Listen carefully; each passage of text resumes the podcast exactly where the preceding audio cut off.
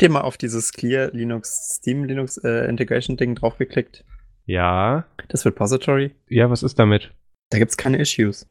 Ja, ist perfekte Software, hat Eike geschrieben. Das Ja, finde ich interessant. Ich glaube, er möchte nämlich nicht, äh, dass sich Leute beschweren. Warum heißt sein Account eigentlich Ike? Ach, Dorothy. Okay. Ja, IKD nee. ist das Replacement für System, die übrigens. Der fährt dann das System runter und nimmt das Geld mit.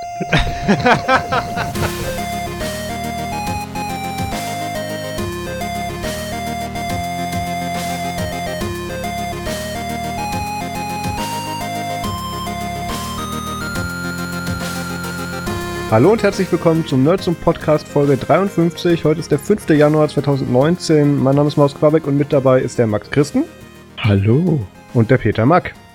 Hallo. Sehr motiviert. Ähm, wir haben gedacht, wir machen das dieses Jahr ein bisschen anders. Also das erste ist, der Peter ist in diesem Jahr ja quasi Vollzeit bei uns, beziehungsweise ist erstmal jetzt ein festes Mitglied im Podcast. 24-7. Äh, Peter sendet jetzt live auf unserem Twitch-Kanal, für den wir dann eine Rundfunklizenz brauchen. Nee. Äh, willkommen, Peter. Ich bin sehr gespannt, wie das wird. Wir haben da ja sehr viel Hoffnung, dass du uns etwas mehr an die Seriosität ranführen könntest, sofern das möglich ist. Als ob Ja, das ich- noch möglich wäre. Hm. Ich hoffe, dass ich diese Hoffnung nicht zu sehr enttäusche. Ja, oder sonst ver ver äh, verfallen wir wahrscheinlich auch wieder einfach in alte Muster, aber dafür dann zu dritt. Wie auch immer. Ähm, es haben sich ein paar Sachen geändert. Wir haben das Programm dieses Mal auch ein bisschen umgestellt. Ähm, das werdet ihr dann äh, Learning by Listening ist auch Quatsch. Äh, das merkt ihr dann. Ähm, aber ich würde sagen, wir fangen einfach mal an. Max, was hast du über die Feiertage so gemacht? Ach ja, äh, ihr, ihr wisst ja, da war ja so in der Mitte was mit äh, Böllern und so Kram. Äh, und das das äh, Spannende an, an Silvester und äh, hier auf dem Land äh, böllert man ja ganz, ganz viel. Ich weiß nicht, wie das in der Stadt ist. Ich glaube, da gab es ja in vielen Städten auch in Deutschland Verbote und so, dass man nicht auf den Straßen rum, äh, rumschießen soll. Haben sich vielleicht auch ein paar dran gehalten. Aber ähm, Ne, wir zünden dann Autos an oder so. Das ist. ja, man braucht seine Hobbys. Aber die, äh, das Interessante war, ich habe ich hab an Silvester versucht, ähm, auf äh, zuzugreifen. Das ist die auf, auf Karte. was? Luftdaten.info, das ist die Ah, ja. Karte vom äh, Open Knowledge äh, Lab in Stuttgart, ähm, wo man halt diese ganzen Citizen Science platzierten Sensoren abfragen kann. Und dann hat man dann eine echt coole Übersicht. Ihr könnt euch mal den Link angucken. Ähm, und da sieht man halt sozusagen die Feinstaubwerte für ganz Deutschland und auch für den Rest der Welt, wo halt auch immer diese Sensoren hängen. Aber größtenteils Deutschland und dort auch hauptsächlich Stuttgart. Ich weiß nicht warum. und ähm, Naja. Dort kann man, äh, dort kann man sich das angucken. Und ich habe halt an Silvester versucht, das anzugucken, weil es ist ja sehr spannend. An Silvester wird ja tonnenweise Feinstaub in die Luft geblasen durch die ganze Knallerei. Äh, und die war down. Also ich glaube, ich habe ich hab, äh, ich hab teilweise fünf bis sechs Minuten äh, warten müssen, um ein Update von der Karte zu bekommen. Ähm, weil halt gerade so viele Leute äh, sich versichern wollten, dass sie, dass sie in einem apokalyptischen Feinstaub äh, untergehen. Es war auch wirklich krass. Also äh, die ganze Karte hat rot geglüht. Ähm, also äh, 500, äh, äh, 500 ist, glaube ich, der, der höchste Messwert, der überhaupt äh, von, von, äh, von der Karte unterstützt wird. Und das war überall und halt noch weit drüber. Ähm, also sehr ungesund, äh, dieses, äh, dieses Event, muss ich sagen. Ähm, ich habe mir dann noch überlegt, ob ich mir so einen eigenen Sensor hinhängen soll, weil man kann sich ja so einen Sensor dann selber zusammenbasteln. Das tut man in so ein Abflussrohr rein, damit damit man so raushängen kann, dass es so wetterfest ist. Mhm. Und dann baut man da halt noch irgendwie Strom ran und Wi-Fi und so. Äh, und dann misst er halt. Äh, und das kann mittlerweile sogar Temperatur und äh, ich glaube Luftfeuchtigkeit auch noch, wenn man die richtigen Chips noch dazu äh, lötet. Ähm, und das ist ziemlich geil. Äh, was mich dann aber gewundert hat, weil ich wollte das schon früher mal machen, ähm, ist, dass die Infrastruktur sich dahinter noch gar nicht äh, so wirklich weiterentwickelt hat. Also man kann die nicht einfach automatisch einhängen oder so, wie halt eine API, sondern muss wirklich eine E-Mail schreiben an den Projektverantwortlichen und halt sagen, so, ich habe jetzt hier einen Sensor aufgehängt und dann schickst du am besten noch ein Bild dazu, ähm, so mit äh, halt Foto, wo der hängt äh, und dann so, hey, das ist die Position, äh, Adresse, äh, Hausnummer und so Kram Mhm. und dann bauen die den halt sozusagen für dich auf der Karte ein. Ähm, und ich dachte eigentlich mittlerweile, dass man das schon so selber machen könnte, finde ich es aber auch irgendwie interessant, weil das halt doch noch so eine kleinere Qualitätshürde ist. Also da kann ja nicht jemand einfach tonnenweise so Fake-Bots hinhängen, ähm, weil es halt immer noch diese, diese menschliche Komponente gibt, die halt prüft, ob, der, ob die Person jetzt wirklich ein Ding hingehängt hat. Vielleicht gab es ja so Angst vor Betrugsversuchen durch die Autoindustrie oder so. Das kann, kann sein. Also ich meine, vor allem in Stuttgart, äh, wo das Ganze angefangen ist, hat, hat, hat, hat man das ja eigentlich gemacht, um halt bessere Messdaten zu bekommen zu diesen ganzen, wie nennt man das dort? Feinstaubalarm, glaube ich, ne? Ja, aber Ähm, da, da würde ich dir direkt sagen, ist eine Verschwörungstheorie, weil da hätte ich auch eine Frage zu deiner, ich habe schon wieder die Adresse vergessen von dieser Map. Ähm, Luftdaten.info. Luftdaten.info, wie, wie weit verteilt sind denn deren Sensoren? Weil ich behaupte ja, das ist ja der Betrug der Nation, weswegen wir uns diese Fahrverbote hier einge, eingefangen haben, dass es einfach nur einen einzigen Sensor gibt und der steht in, in Stuttgart. Und ähm, nee, also die, ähm, die haben ein ganz interessantes Modell. Also man kann, hat da so Hexagons, äh, wenn man die Karte aufmacht. Ähm, und diese Hexagons, die werden sozusagen immer weiter aufgedröselt, je nachdem, äh, wie weit man reinzoomt. Also von, äh, die aggregieren sozusagen immer mehrere Sensoren in einem Hexagon und die größte Sensordichte ist halt auch, weil das daherkommt in Stuttgart. Da ist es aber auch wirklich krass. Also da hat man im Endeffekt wirklich die ganze Stadt vermint mit den Dingern und hat dann einen sehr, sehr guten Überblick über die, äh, über die Luftqualität mittlerweile. Also wenn man in Stuttgart lebt, dann kann man sich da auch wirklich gut drauf verlassen. In Deutschland generell ist es relativ gut. In Großstädten hängen immer ein paar rum. Ähm, das Problem bei Feinstaubmessungen ist ja, wie gesagt, diese, diese, diese natürlichen Hindernisse. Also weil Feinstaub äh, kann sich halt äh, innerhalb von wenigen Metern sehr stark verändern. Ähm, durch halt, äh, keine Ahnung, wenn du von einem Berg runterfährst oder so, dann ist dort halt äh, ein ganz anderes äh, Luftloch oder halt so eine, so eine Talsenke, wo dann halt sich mehr ansammelt. Und deswegen ist halt eine höhere Sensordichte immer wünschenswert. Deswegen hat man das auch angefangen, weil die Messungen vom Deutschen Wetterdienst halt, ich glaube in Stuttgart gab es so zwei, drei Stationen oder so. Und jetzt hat man da halt eine wirklich hohe Auflösung, wo man auch mal reingucken kann. Ähm, das ist echt, also von der Datenauflösung her ziemlich geil muss ich sagen. Und äh, auch wirklich äh, schön sortiert. Man weiß genau, wie viele Sensoren da in einem Quadranten stehen. Das ist, ich, ich kann es echt nur empfehlen, also wenn ich so ein bisschen das interessiert, ähm, das ist so ein Citizen Science Projekt, also dass man halt sich selber auch beteiligen kann und so Messdaten hochladen kann von seinem eigenen Standort aus. Ähm, und es ist sehr interessant, sich da mal durchzuklicken. Und vor allem an Silvester war es halt echt geil, weil man halt wirklich gesehen hat, ähm, wie in den Großstädten halt der ganze, der ganze Himmel abgeraucht ist. Teilweise gab es noch so Waldgebiete, wo irgendjemand einen Sensor reingestellt hat, wo nichts war. Aber echt cool. Ich äh, kenne diese Sensoren tatsächlich auch. Ich habe da auch ein paar von mir vom Arbeitsweg rumstehen. Ich weiß, einer ah. steht witzigerweise direkt in Stuttgart neben dem Daimler-Werk unter Türkheim. Ähm, kann man sich so ungefähr vorstellen, was dabei rauskommt, obwohl das in Stuttgart relativ egal ist. Das ist ein Kessel, wo sie drei Autounternehmen reingesetzt haben. Also das ist. Ähm, Muss man sich nicht wundern. Nee, das ist tatsächlich sehr vorhersehbar, das Ergebnis. Aber was ich witzig fand, dass tatsächlich der offizielle Raucherplatz vom, vom Eingang zum Werk bei, bei, beim, beim Werk in Untertürkheim tatsächlich verlegt werden musste, weil der schon an dem Sensor dran war und das hätte dann verfälscht. Fand ich schon ein bisschen witzig. also ich meine zumindest, das Untertürkheim kann auch der Besucherparkplatz gewesen sein, ich bin mir nicht mehr sicher. Das ist schon irgendwie ein ja. Jahr her. Okay. Also das habe ich gemacht äh, und ich weiß nicht, habt ihr Fisches Blog gelesen letzte Woche? Äh, das ein ist, bisschen, ich, ja. ich versuche das in der Regel zu vermeiden. Was hat er jetzt wieder gemacht? Nee, nee, er hat nichts gemacht. Das war nur witzig, was mir aufgefallen ist. Und ich glaube, es hat noch kein anderer so bemerkt. Ähm, es gibt ja, er hat sich ja vor kurzem mal beschwert, dass er es doof findet, dass sein Geburtsdatum hochgeladen wurde. Ähm, äh, in, und in Wikipedia drin steht. Und es gab natürlich sofort ein Mikro-Edit-Wort zu dem Thema. Also wenn man sich den äh, Wikipedia-Artikel von Felix von Leitner anguckt, äh, dann sieht man halt, wie er schon irgendwie acht oder neun Mal sein Geburtsdatum rein und wieder rausgeschrieben wurde. Also wer da Zeit hat, einfach sich das Ganze anzuschauen, der kann da mal reinklicken. Ist sehr lustig. Ähm ich, ich warte nur darauf, dass der Artikel auf, ähm, auf, äh, auf Schreibschutz gesetzt wird oder sowas. Aber ich glaube, so, so hart ausarten wird es nicht. Es ist ganz schön, so kleine Editors bei mal wieder zu sehen. Aber egal. Äh, ich bin Marius, da, ich bin da, gemacht? ja, ganz kurz, ich muss noch kurz zum Ausdruck bringen, wie getriggert ich da bin, dass ausgerechnet Fefe sich darüber, äh, darüber beschwert mit seiner eigenen Firma und seinem LinkedIn-Profil. Also, ähm, das ist, na egal, lassen wir das. Ähm, ja, es ist, äh, wie Jan Sprint schön bemerkt hat in den letzten Tagen, ähm, bin ich super leicht beeinflussbar und der Jonas hatte auf dem Kongress ja seine Nintendo Switch dabei. Und ähm, ich hatte, als ich, ähm, äh, ich am Sonntag dann äh, in Leipzig aus dem Hotel ausgecheckt habe oder aus dieser Mietbude, die wir da hatten, äh, am Bahnhof leider noch eine Stunde Zeit und da war ein Mediamarkt. Nee, da war ein Saturn, so rum. Dun, dun, ähm, dun. Ja, Marius hat wieder Geld ausgegeben und ich habe jetzt eine Nintendo Switch. Macht Spaß. Ähm, in den ganzen drei Malen, die ich die bisher benutzt habe, war das schon interessant, ja. Das ist, ähm, nee, also ich, ich, es ist, es, ich habe das, ich habe dir befürchtet, das wird, das Ding wird das gleiche Schicksal ereilen wie äh, meine Xbox One S. Ich weiß gar nicht, ob die in diesem Raum noch steht, ich glaube schon. Ähm, ja, ich bin tatsächlich äh, schon begeistert von dem Gerät, beziehungsweise von den Spielen, weil das halt mal eine Nintendo-Konsole ist, die was kann. Ich bin ja nach dem Game Boy Advance irgendwie ausgestiegen. Ähm, weil der auch was konnte? Der konnte einiges, wenn du bedenkst, wie viel Story-Modus oder wie viel Story damals so ein Gameboy, also so ein Pokémon-Spiel mitgebracht hat. Also das. Äh, ich finde, äh, ganz ehrlich, man könnte heute viel bessere Spiele schreiben, wenn man die einfach wieder als Text-Adventure macht. Da passt so viel Story rein, da, da mhm. du monatelang hinterher. Mhm. Die, ja. Genau, so machen wir das. Ähm, deswegen habe ich mir aus Tradition auch äh, Let's Go Pikachu für die Nintendo Switch gekauft. Also mit dazu mhm. gekauft und ähm, äh, bevor, ich, bevor ich zu dem Spiel komme, muss ich noch ein bisschen was sagen, einfach weil es mir gerade wieder auffällt, weil ich die Konsole in der Hand habe. Ich bin ein bisschen von dieser Bildquality enttäuscht. Also, ähm. Ich glaube 720p, oder? Nein, das ist, nein, nein, nein, das ist, das ist, okay, ist das falsche Wort dafür. Ich finde es Quatsch, aber es stört mich nicht. Ähm, weil das, weil sie wenigstens die DPI-Zahl auf dem Panel hier einigermaßen hinbekommen haben. Das, das ist mir völlig egal.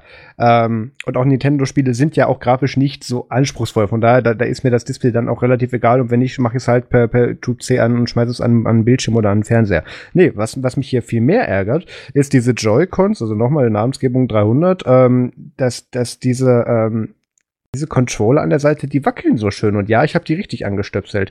Da hast du wirklich so ein paar Millimeter Spiel. Du kannst die so ein kleines bisschen bewegen da drin. Und äh, das ist das Gefühl, wenn sich einer draufsetzt, hast du drei Stück von denen. Also das, das ist, ist, ist halt kein Mercedes-Benz. Hast du denn schon Linux äh, installiert? Weil das wäre jetzt das Einzige an dem Ding, was mich interessieren würde. Mir, mir war schon so langweilig, ich habe darüber nachgedacht, ja.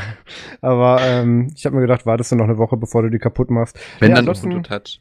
Ubuntu Touch natürlich. Äh, obwohl stimmt, ich hatte, ich könnte das ja mal bei Jan Sprints einwerfen. Ähm, nee, ich finde es aber immer noch, oh scheiße, das Ding ist eingeschaltet. Moment, ich muss das mal kurz rausmachen. Ähm, ich finde schön, dass Nintendo es auch geschafft hat. Im Jahr 2017 kam das Ding, glaube ich, heraus. Ähm, es trotzdem noch geschafft hat, neben einem Micro-SD-Karten-Slot auch den Game-Slot wieder zu beleben, beziehungsweise beizubehalten, damit man sich jetzt weiter glorifizierte SD-Karten kauft, damit man dafür noch mehr Geld ausgeben kann. Ähm, Wissen, wie es geht. Ist so ein bisschen PS Vita-Style, ja, ja. Nee, also es ist ganz gut, aber das tatsächlich, was ich bisher darauf, darauf gespielt habe, ist Let's Go Pikachu, also die Pokémon-Variante. Und ähm, ja, ich will da jetzt keine Spielkritik draus machen, aber dass man gegen wilde Pokémon jetzt nicht mehr kämpft, sondern nur noch gegen Trainer, finde ich so ein bisschen Quatsch. Aber ähm, was ich tatsächlich äh, sehr, was mir sehr viel Spaß gemacht hat, ist, dass ich tatsächlich mit Volllautstärke auf Kopfhörern und das Ding hat ja, das Ding hat ja einen Kopfhöreranschluss, muss man ja sagen, kann aber keine Funkkopfhörer, wow. ob, obwohl es Bluetooth hat. Also ich leg das Ding mal wieder weg, weg bevor ich mich aufrege. Aber ähm, was wollte ich sagen? Genau. Ähm, ich habe dann auf voller Lautstärke die Spielmusik gehört und ich war so begeistert, dass die aus diesem 8-Bit-Soundtrack, den ich gewohnt war von Game Boy Advance, ähm, endlich jetzt mal wirklich so ein Orchester-Neuauflage gemacht haben. Also die, ich habe mir die Making-ofs dazu angeguckt, die sind da wirklich ins Symphonieorchester gegangen, haben gesagt, okay, das müssen wir jetzt alles nochmal neu aufnehmen, wir haben 20 Tage Zeit, macht mal. Ähm, und das, sind, das ist richtig gut geworden. Also das macht doch immer noch Spaß zum Hören. Da haben sie ja damals tatsächlich irgendwelche Experten dran gesetzt. Wie kann man diese Tracks jetzt so äh, komponieren, damit die ähm, auch nach 20 Stunden einem nicht auf den Sack gehen, wenn die in Dauerschleife laufen. Das haben sie hinbekommen. Und dann bin ich in diesen YouTube-Circle wieder reingelaufen und bin dann irgendwann bei Live-Aufführungen vom Pokémon-Theme äh, von irgendwelchen Symphonieorchestern vor großem Saal dann gelandet. Und das ist dann sehr witzig, weil die sich erstmal alle super anfangen zu freuen, als diese ersten Takte von dem Lied, von dem, von dem Intro-Theme, gerade Catch Them All, ähm, äh, angespielt werden. Und dann fängt einfach der ganze Saal an mitzusingen. Das hat schon einen sehr surrealen äh, Effekt, wenn man das schaut. Kann ich sehr empfehlen. Aber in der Oper ich, oder wie? Oder im, ja, Konzert? ja, ja, Konzertsaal. Ich weiß nicht, ob es eine Oper war. Obwohl doch, war mit Rang und Tribüne, müsste sein. Ähm, gibt's, gibt's super viele Sachen auf YouTube von, so kann ich empfehlen. Da habe ich mich ungefähr eine Stunde dran verloren. Ich habe da exemplarisch einen Link mal in die, in die äh, Podcast-Notes gepackt. Ähm, dann habe ich meine Zeit aber tatsächlich auch noch mit was Sinnvollem verbracht. Ähm, ich habe es endlich mal geschafft, nachdem ich das erfolgreich letztes Jahr geschwänzt habe, ähm, mache ich normalerweise immer zu Silvester so einen Frühjahrsputz, ähm, was die Passwörter betrifft. Also ich gucke in meinen Browser rein. Ich benutze ja Google Chrome sowohl als Browser als auch als Passwortmanager. Mittlerweile übrigens auch mobil. Die mobilen Passwortmanager-Funktionen sind tatsächlich sehr praktisch. Dazu komme ich nachher noch. Und ähm, gucke mir so an, wo habe ich denn überall auf Passwort speichern gedrückt, beziehungsweise wo hat er überall automatisch Passwörter gespeichert.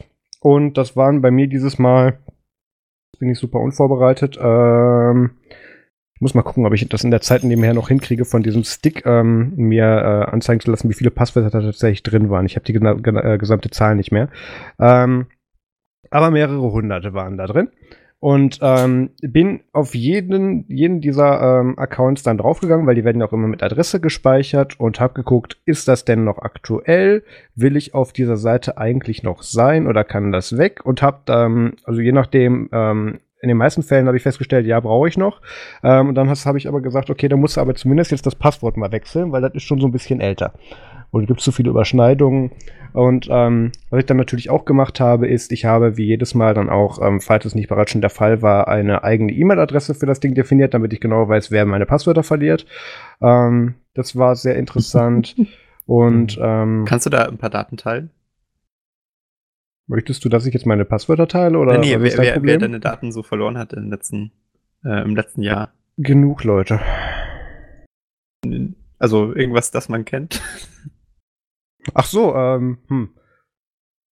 Ich glaube, der könnte unter dem Ohr auf Universum zu finden sein, der Dienst, der meine Daten verloren hat, tatsächlich. Da gab's, ja, da gab es aber nur noch eine Account-Gleiche, das war mir dann egal, da hing nichts Wichtigeres mehr dran. Dort habe ich gesagt, okay. hier, geh mitspielen, wenn du da noch was Wichtiges findest, sag Bescheid. Ähm, nee. Ähm, habe ich jedenfalls so gemacht und da bin ich auf sehr viele schöne Sachen ähm, gestoßen. Ich habe jetzt gerade das Dokument von meinem Passwortexport nochmal aufgemacht und ich kann leider nicht genau sagen, wie viele das waren, weil ich habe das Dokument erst äh, exportiert, nachdem ich aussortiert hatte. Also ich weiß nicht, wie viele das vorher waren. Ähm, und ähm, in dem Zuge, wo ich dann alle Passwörter geändert habe und äh, alle E-Mail-Adressen auch natürlich auch nochmal, falls nicht schon vorhanden, äh, anwenderbezogen generiert habe, habe ich natürlich überall aber auch sofern möglich Zwei-Faktor-Authentifikation ähm, aktiviert, ähm, was tatsächlich überraschend, bei überraschend wenigen Portalen bisher möglich ist. Also dein, dein handelsüblicher Online-Shop da so wie Zwei-Faktor-Authentification, sie wollen nochmal wiederkommen, was? ähm, ja, das ist leider echt nicht möglich ähm, bei den meisten und ähm, Gab es aber auch ganz viele, äh, ganz viele. Ich habe mit einem Anwender dann tatsächlich einen Anbieter von einem Shop dann tatsächlich auch geschrieben, der die Option hatte. Die hat dann aber auf so eine SQL-Fehlermeldungsseite oder du, die ersten Zeilen des SQL-Fehlerlogs weitergeleitet, habe ich den angeschrieben mit, hey, hier, kaputt, mach heile. Und er so, ach, das ist, das benutzen so wenige, da, das hatten wir schon wieder vergessen. Und wir gesagt, okay, alles klar, mein Account bitte löschen. Und ähm, da gibt es auch so interessante Sachen, ähm, dass es bei vielen, trotz GDPR, DSGVO oder äh, allgemein eigentlich guten Benehmen im Internet, wenn man Accounts verwaltet oder Daten verwaltet von anderen Leuten, dass man auf der äh, äh, Anwendungsseite dann auch oder in einem Dashboard zumindest die Möglichkeit für einen geordneten Datenexport beziehungsweise Data Removal zumindest einbaut, also dass du deinen Account löscht. Und ähm, natürlich löscht du, werden nicht alle deine Daten gelöscht, weil du musst ja auch für, für einen bestimmten Zeitraum, mehrere Monate bis manchmal auch Jahre, ja bestimmte Sachen vorhalten, da bist du ja zu verpflichtet, wenn du irgendwas mit Geld machst. Ähm, Jedenfalls war ich sehr überrascht, wie viele Seiten das gar nicht ermöglicht haben. Also ich bin, mhm. hatte der Meinung, da wären wir schon weiter gewesen, aber in den vielen, in den meisten Fällen war es nicht möglich, seinen Account zu löschen, wenn ich es versucht habe. Wohlgemerkt nur bei dem, wo ich es versucht, wo ich gesagt habe, den Account will ich nicht mehr, der kann weg. Ähm, da den anderen habe ich es dann natürlich nicht geprüft, weil die wollte ich behalten. Ähm, und was ich noch viel witziger fand, ähm, bei bestimmten Anbietern war es einfach gar, war gar nicht möglich, das Passwort zu ändern. Ja, du willst auch kein neues Passwort, oder? Also wer will denn ein neues Passwort? Muss man sich ja was anderes merken.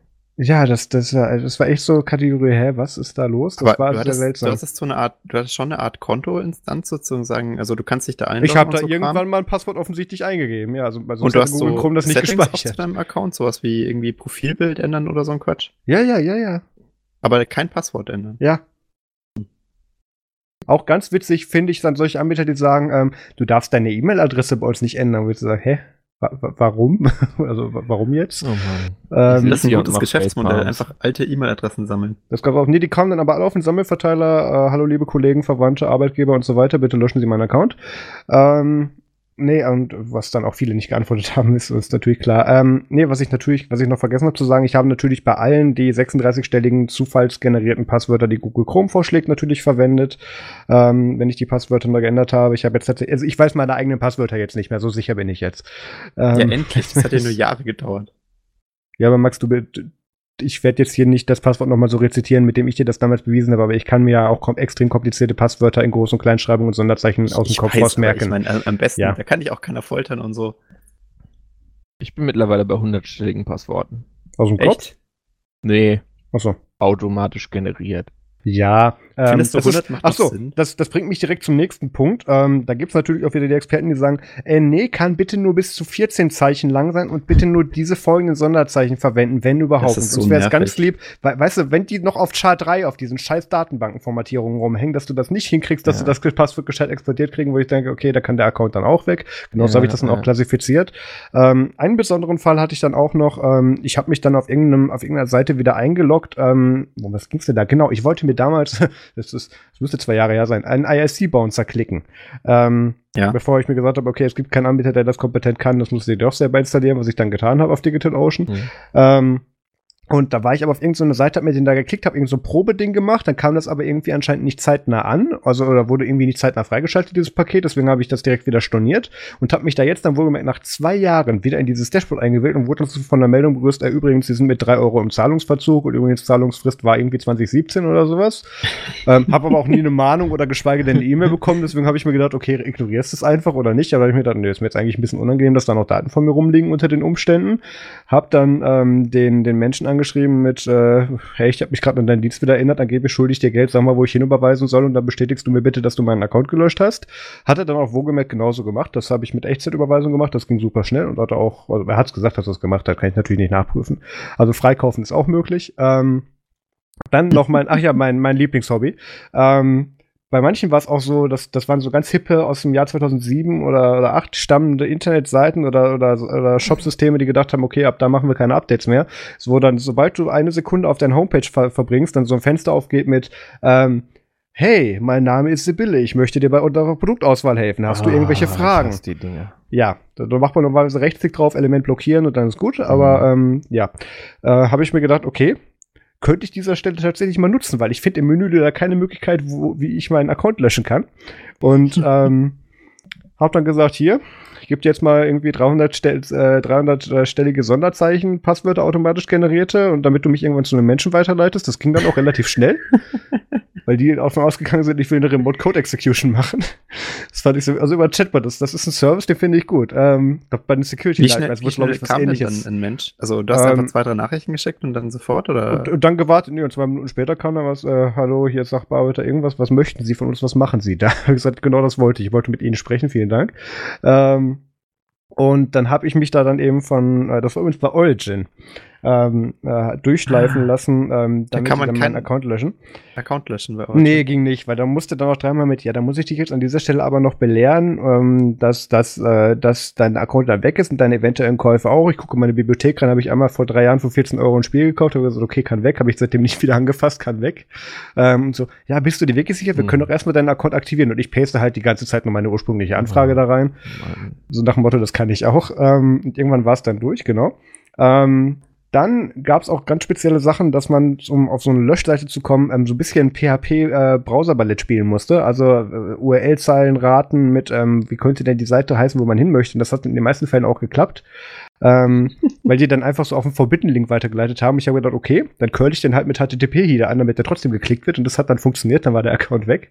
Ähm, also ich, ich habe da einen sehr schönen Ausflug zu gemacht. Und der krönende Abschluss war, ähm, ich habe natürlich jedes Mal dann auch, wenn ich den Account auf einer Plattform gelöscht habe, ihn aus Google Chrome gelöscht, damit er mir dann da nicht mehr drin ist. Das war so meine Liste, mit der ich das abgeglichen habe. Und da ging es dann so weit, ähm, dass alle 27 Mal, weil ich muss jedes Mal, wenn ich auf Passwort anzeigen oder Account löschen gehe, muss ich meinen Benutzernamen und mein Passwort eingeben von meinem, von meinem Microsoft, also von, von meinem Windows-PC darunter, damit da jetzt nicht jeder x-beliebige, der meinen PC entsperrt, in meinen Passwort-Safe reingeht. Ähm, ist so eingestellt. Und nach 27 Mal ähm, dauert das zwei Sekunden länger und dann geht Chrome zu. Dann machst du wieder auf und dann geht alles nochmal weiter. Aber da gibt es offensichtlich einen Speicher, der voll läuft. Das fand ich sehr spannend. Es hat anscheinend noch keine irgendwie 400 oder 200 äh, äh, Passwörter in einer Tour oder in einer Session geändert. Ähm, habe ich dann noch upstream reportet, da sind sie gerade dran. Ähm, genau, das war, und ich habe tatsächlich, wenn es interessiert, ähm, über acht Stunden damit verbracht, mich auf jedem einzelnen Profil und Portal nochmal einzuloggen, gucken, brauche ich das, Passwort weg, Passwort ändern, Account löschen, so diese Sachen. Acht Stunden. Ja gut, ist aber Wahnsinn. relativ erwartbar, weil du hast immer beschissene User-Interfaces, äh, findest Funktionen nicht oder es gibt sie nicht, wie zum Beispiel das mit dem Account löschen oder so. Ja. Acht Stunden finde ich eigentlich ganz gut. Also und ich habe hab ja, das, schon mal anderthalb Tage auch, verbracht. Ich war da auch sehr effizient. Nee, das ist der Vorteil, dass ich das tatsächlich jetzt, also jetzt dann nach zwei Jahren jetzt nochmal wieder gemacht habe. Da kam nicht ganz so viel in der Zeit wieder. Ähm, und äh, genau, was wollte ich noch sagen? Habe ich vergessen, ist egal. Dann ähm, habe ich noch was gemacht, das wollte ich eigentlich als Thema reinbringen, habe ich aber jetzt hier mal äh, aufgrund der Zeit ein bisschen kürzer gehalten. Ich habe endlich den Testbericht zum Introvert Eris 2019 fertig geschrieben, den kann man auf nerdsum.de lesen. Ähm, ich weiß nicht, ob wir den hier jetzt verhandeln müssen, ansonsten das, das äh, ausführlich beschriebene Review gibt es auf Nerdsum und das verlinkt in den Show Notes. Ähm, mhm. Dann, Peter, was hast du so gemacht? Ja, wir haben ja am äh, Tag 3 aufgenommen und am letzten Kongress. Tag ist relativ, ja. Ja, Tag, also es war noch Tag 3 irgendwie gefühlt. Es war, es war kurz vor 2 Uhr morgens, ja. Ja, Tag 3. Okay.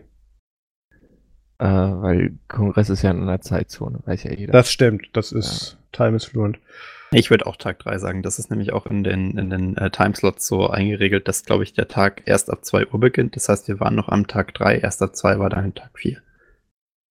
Ist gut, lass jetzt nur genau. über die Zeit und über den Kongress reden am besten, ja. Peter nicht zum ja, Punkt kommen müssen. Da, da kann, man, kann, man, kann man echt lang drüber reden. Also ich meine, ja. warum nicht? Äh, aber ich war dann auf jeden Fall am letzten Kongresstag äh, dann noch äh, in ein paar Sessions nach dem Checkout aus dem Hotel äh, und äh, hab mir erst, erst war ich wo, das war so ein bisschen enttäuschend, deswegen sage ich das jetzt nicht. Und dann war ich nochmal bei einer Hackers Against Climate Change Session, da war ich an Tag zwei, glaube ich, schon in so einer ähnlichen Session gewesen. Möchtest du das nochmal Ja, möchtest du das Hackers Against Climate Change nochmal so kurz, kurz erklären? Weil da habe ich jetzt als ja. so, so, ein Bild von der, von der Hippie-Kommune im Kopf. Das ist, glaube ich, nicht ganz was, was nee, da, Nee, gar nicht ja. mal. Es ging, also es war einfach, es hat jemand so Sessions, äh, man kann ja so Sessions ins Wiki eintragen und dann Raum dafür reservieren. Und ja. das hat jemand gemacht, so nach dem Motto, ja, Climate Change ist ein schlimmes Problem, was können wir denn da tun? Und ja, natürlich hast du dann so äh, Gruppendynamiken und dann äh, ist es schwierig, wer denn wann redet und das ist halt nicht alles total derailed, aber das ging einigermaßen durch die Sessions durch. Äh, und äh, dann bei dieser letzten Session splittete sich das dann auf in, mehr, in vier kleine Gruppen.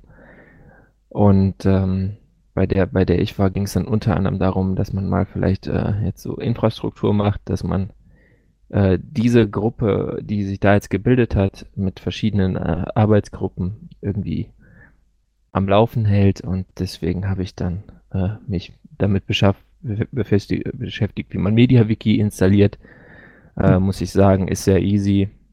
Gar kein Problem. Hast du den Docker-Container genommen? Nö, ich habe es so von Hand. Cool. So richtig installieren für richtige Admins. Ja, also Docker-Container.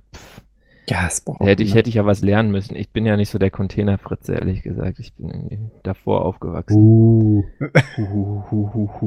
Und außerdem hat dann noch jemand dafür so einen Matrix-Channel aufgesetzt auf matrix.org.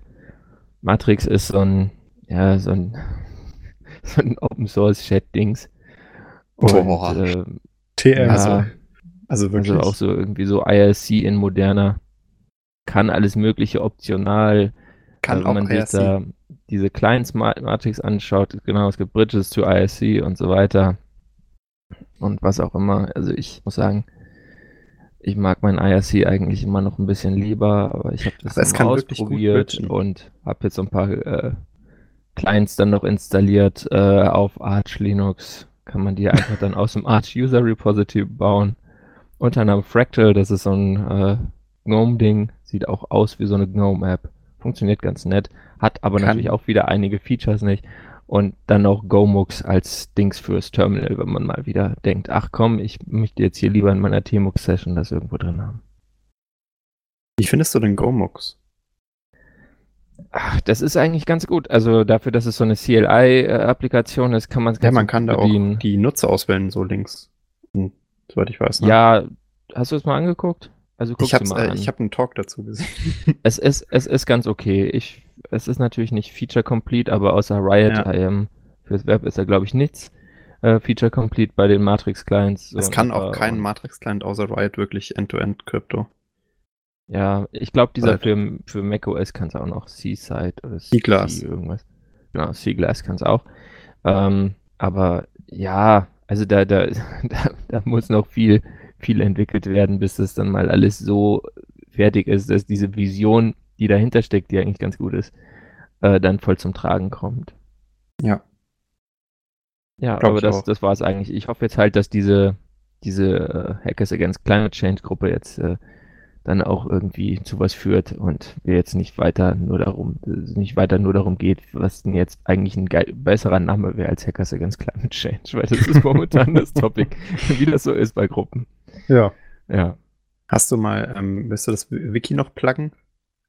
Ja, das ist äh, erreichbar, also ist auf dem Uberspace und als Short-URL dahin äh, äh, kann man quasi hacc.wiki einfach eingeben und dann landet also man gleich da. Kleine Change.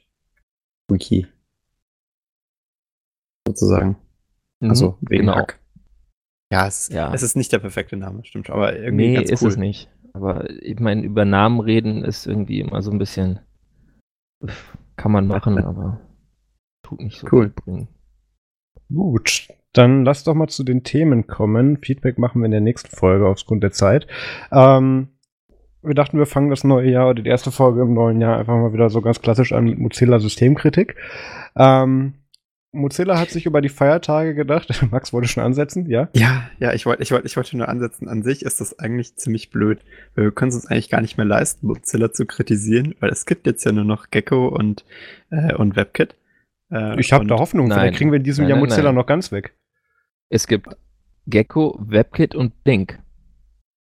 So ja, genau muss es immer sein. Das ist alles Blink WebKit. ist ist mittlerweile so weit weg von WebKit. Es, ich war jetzt kürzlich auf einer Seite, die hat mir gesagt, weil ich äh, vom Akku auf dem MacBook surfen musste, und dann nehme ich immer einen Safari, weil der hält halt am längsten dann. Ja. Und da hat mir die Webseite gesagt, nee, sorry, Safari wird nicht unterstützt. also da ist schon echt ein Stück zwischen Blink und WebKit. Okay, gut. Aber, aber immerhin, also das ist dann halt Safari-Implementierungsdatei. Aber an sich haben wir jetzt ja wirklich, äh, dadurch, dass Edge jetzt weggefallen ist, gar keine Möglichkeit mehr an Mozilla rumzueiern. Weil sonst fällt uns der letzte, der letzte Stein hier auch noch ins Grab. Oder machen wir das jetzt in jeder Folge nur noch mit Mozilla-kritischen Themen? Dann haben wir, habe ich ja noch Hoffnung dieses Jahr. Aber aus dem Grund habe ich die Folge, wo wir das mit Edge besprochen haben, mit, mit dem Tom Stefan aufgenommen und nicht mit euch. Ähm, so, Mozilla hat sich über die Feiertage gedacht, es guckt gerade keiner hin, wir machen jetzt mal was ganz Verrücktes, das haben wir schon lange nicht mehr gemacht. Wir, wir fügen Werbung, die wir nicht Werbung nennen, in unserem Browser ein.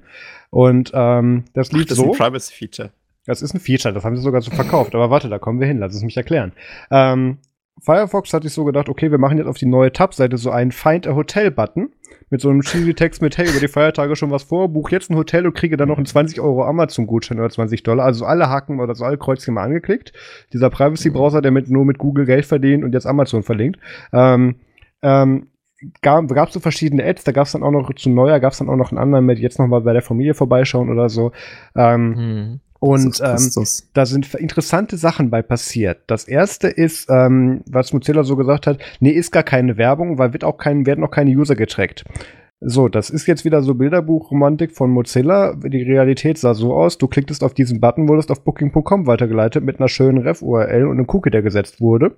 Das würde ich schon als Daten wurden erhoben, weil die Herkunft nachvollziehbar war, nennen. Ähm, auch wenn Mozilla das aus uns auf, ich, gut, Mozilla kann ja keiner nachprüfen. Mozilla hat wahrscheinlich in dem Fall nicht direkt erhoben, ist aber auch egal.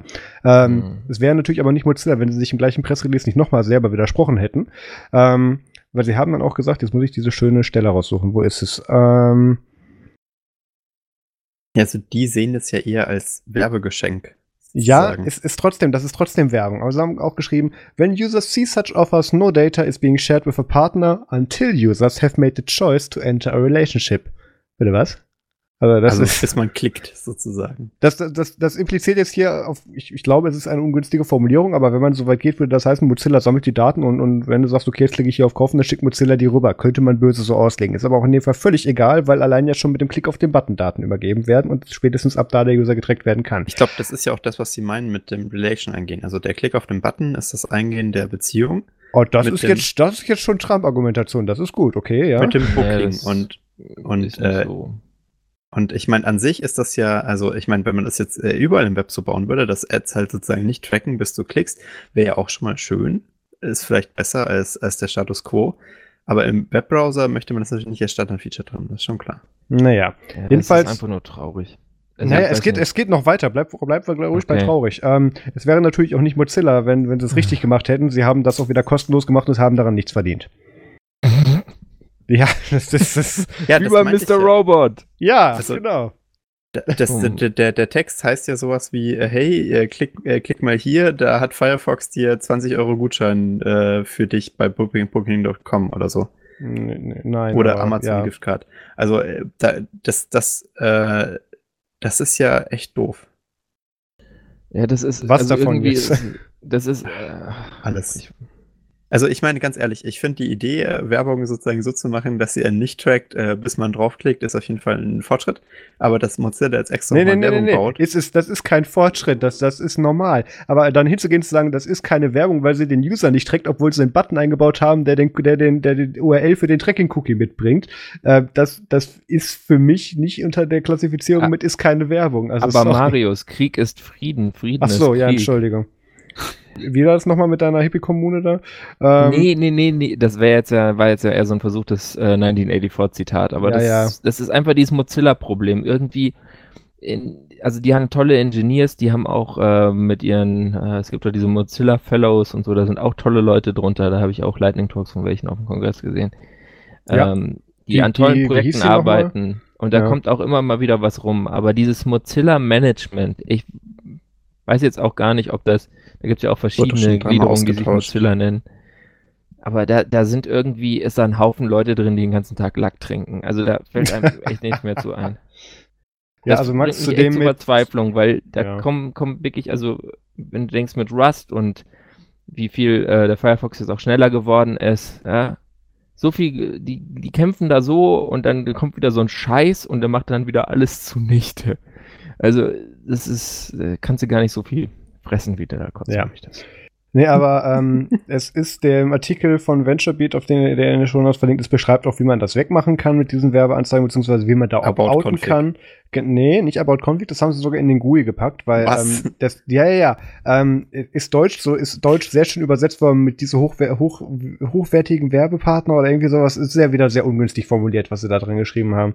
Also, ähm, Entschuldigung, da, da kriege ich auch schon wieder einen Hals bei. Also, das ist, ähm, ja. Cheese Louise, ehrlich. Dieses, genau. Dieses Firefox. Äh, ich finde, was der Peter da gesagt hat mit dem, mit dem Rust, das ist echt ein schönes Beispiel dafür, wo es klappt äh, und, und wo wirklich Mozilla halt le Arbeit leistet, die, die so von niemand anderem gemacht wird. Und da kommt ja auch wirklich geiler Scheiß bei raus. Aber immer dieses dumme, wir brauchen, wir brauchen Geld von irgendwo her, äh, Gedöns. Und ich weiß das, nicht. Nee, nee, nee, nee, Moment. Das würde ich ja noch nachvollziehen, aber sie verdienen ja nicht mehr Geld damit. Dafür sind sie anscheinend auch ja, Ich meine, das ist ja offensichtlich der Long-Term-Goal. Also sie versuchen ja wegzukommen von dieser giftigen Beziehung mit Google und so Kram. Ähm, das sehe ich nicht, dass sie davon weg wollen. Ich glaube, ich glaube langfristig, ich meine, die, die sind ja nicht blöd. Die sehen ja auch, dass das sozusagen ihre komplette Message bombardiert, äh, wenn man da die ganze Zeit auch äh, fast sich nur von Google finanziert. Aber an sich, ähm, glaube ich, ist das ist es halt sehr dumm. Also ich glaube, die einzige Lösung für Mozilla wäre halt down zu scalen und zu sagen, so, wir beschmeißen jetzt einfach mal ein bisschen ähm, Zeug weg, was wir halt nicht mehr machen können. Das wollten sie eigentlich auch machen damals mit dem Thunderbird und so und das kam dann auch nicht so gut an, weil halt keiner verstanden hat, warum man ausgerechnet das wegschmeißen möchte. Ähm, aber es halt gab nichts anderes Populäres nach dem raus. Ja, aber ich glaube, das wäre schon irgendwo die richtige Idee, weil diese Mozilla-Organisation ja. ist halt gigantomanisch und ähm, da ein bisschen runter zu scalen, die sind halt nicht so sustainable wie andere große Organisationen. Also die Wikimedia Foundation, auch wenn man die jetzt nicht unbedingt alle geil finden muss, äh, die sind alle relativ ähm, von der Spendenfinanzierung her stabil aufgestellt. Das kann halt Firefox es nicht behaupten. Also da fehlt es halt noch. Und, naja, also ähm, ich, ich sehe nicht, dass Mozilla auch nur ansatzweise von Google weg will. Ich bin ziemlich sicher, dass auch bei Mozilla noch einer mit ein bisschen Restverstand rumsitzt, der sich dieser, dieser wertvollen Geschäftsbeziehung durchaus bewusst ist und ähm, werden das Geld so lange nehmen, solange da genug rum bei rumkommt. Also natürlich. Das, ist, das ist ja keine Frage auf lange Sicht ja, Chrome klar. Firefox ersetzen und dann wird Google auch kein Geld mehr an die rüber schicken. Also der Punkt, dass das irgendwann, dass das eine mögliche Zukunft ist, das wird denen auch ganz sicherlich bewusst sein. Und bis dahin werden die schön die Hand offen halten. Ähm, ja, aber sie und ich sehe und ich, ja auch nicht. Was ich, scheiße. Nee, aber ich sehe auch bei Mozilla nicht den, ähm, oder auch gerade beim Firefox-Team sehe ich nicht ähm, wirklich die Intention oder den Antrieb daran, auch irgendwas zu ändern. Ganz im Gegenteil. Ähm, die sind da mit ihrer Platz 2-Rolle sehr zufrieden. Ähm, was auch, eine, was auch eine mögliche... Safari hat ja mehr Installs als ja, Entschuldigung, dann habe ich Platz 3. Also ja, Safari ist so, das ist. Und auf ja, Mobile haben sie Platz 10. Ja, weil halt per Default installiert wurde. Es gibt aber auch so. Gut, bei Safari zählt der Mobile-Anteil noch sehr viel mit dazu. Ähm, aber egal. Wo wollte ich damit hin? Genau. Also ich denke nicht, dass das ähm, Mozilla da viel dran ändern will. Und ähm, was ich auch okay finde, wenn die mit ihren, ähm, wenn die mit ihren Spielchen mit hier mit, haha, wir machen da mal einen Button drin und dann sagen wir, nee, jetzt keine Werbung und auch übrigens, wir waren zu doof, damit Geld zu verdienen und übrigens, da hinten gibt's eine neue Staffel Mr. Robot.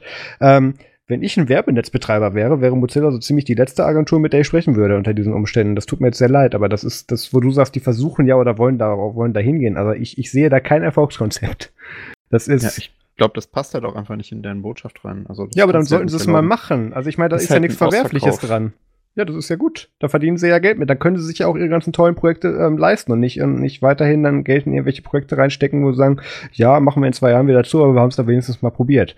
Ähm, wie sie es jetzt gerade auch wieder mit Voice gemacht haben. Mit Voice wird sehr wahrscheinlich äh, im Q2 2019 zugehen werden, wenn man den aktuellen Mediengeschehnissen äh, glauben kann, obwohl sie ja. da einen ganz guten Start mit hingelegt haben. Aber ist egal. Ähm, Genauso wie Pro Firefox TV und der ganze andere Kram und ja, Firefox genau. OS und was es da nicht alles gab. Aber Thunderbird gibt's ja immer noch, genau. wenn ich überleiten darf. Bitte. Und uh, äh, da gibt es jetzt tolle Pläne für 2019. Ja? 2018 ist das. Wollen Sie Ryan Stiles nochmal einstellen? nee, den haben sie ja schon. schon ist, die ist der, arbeitet der noch da, oder?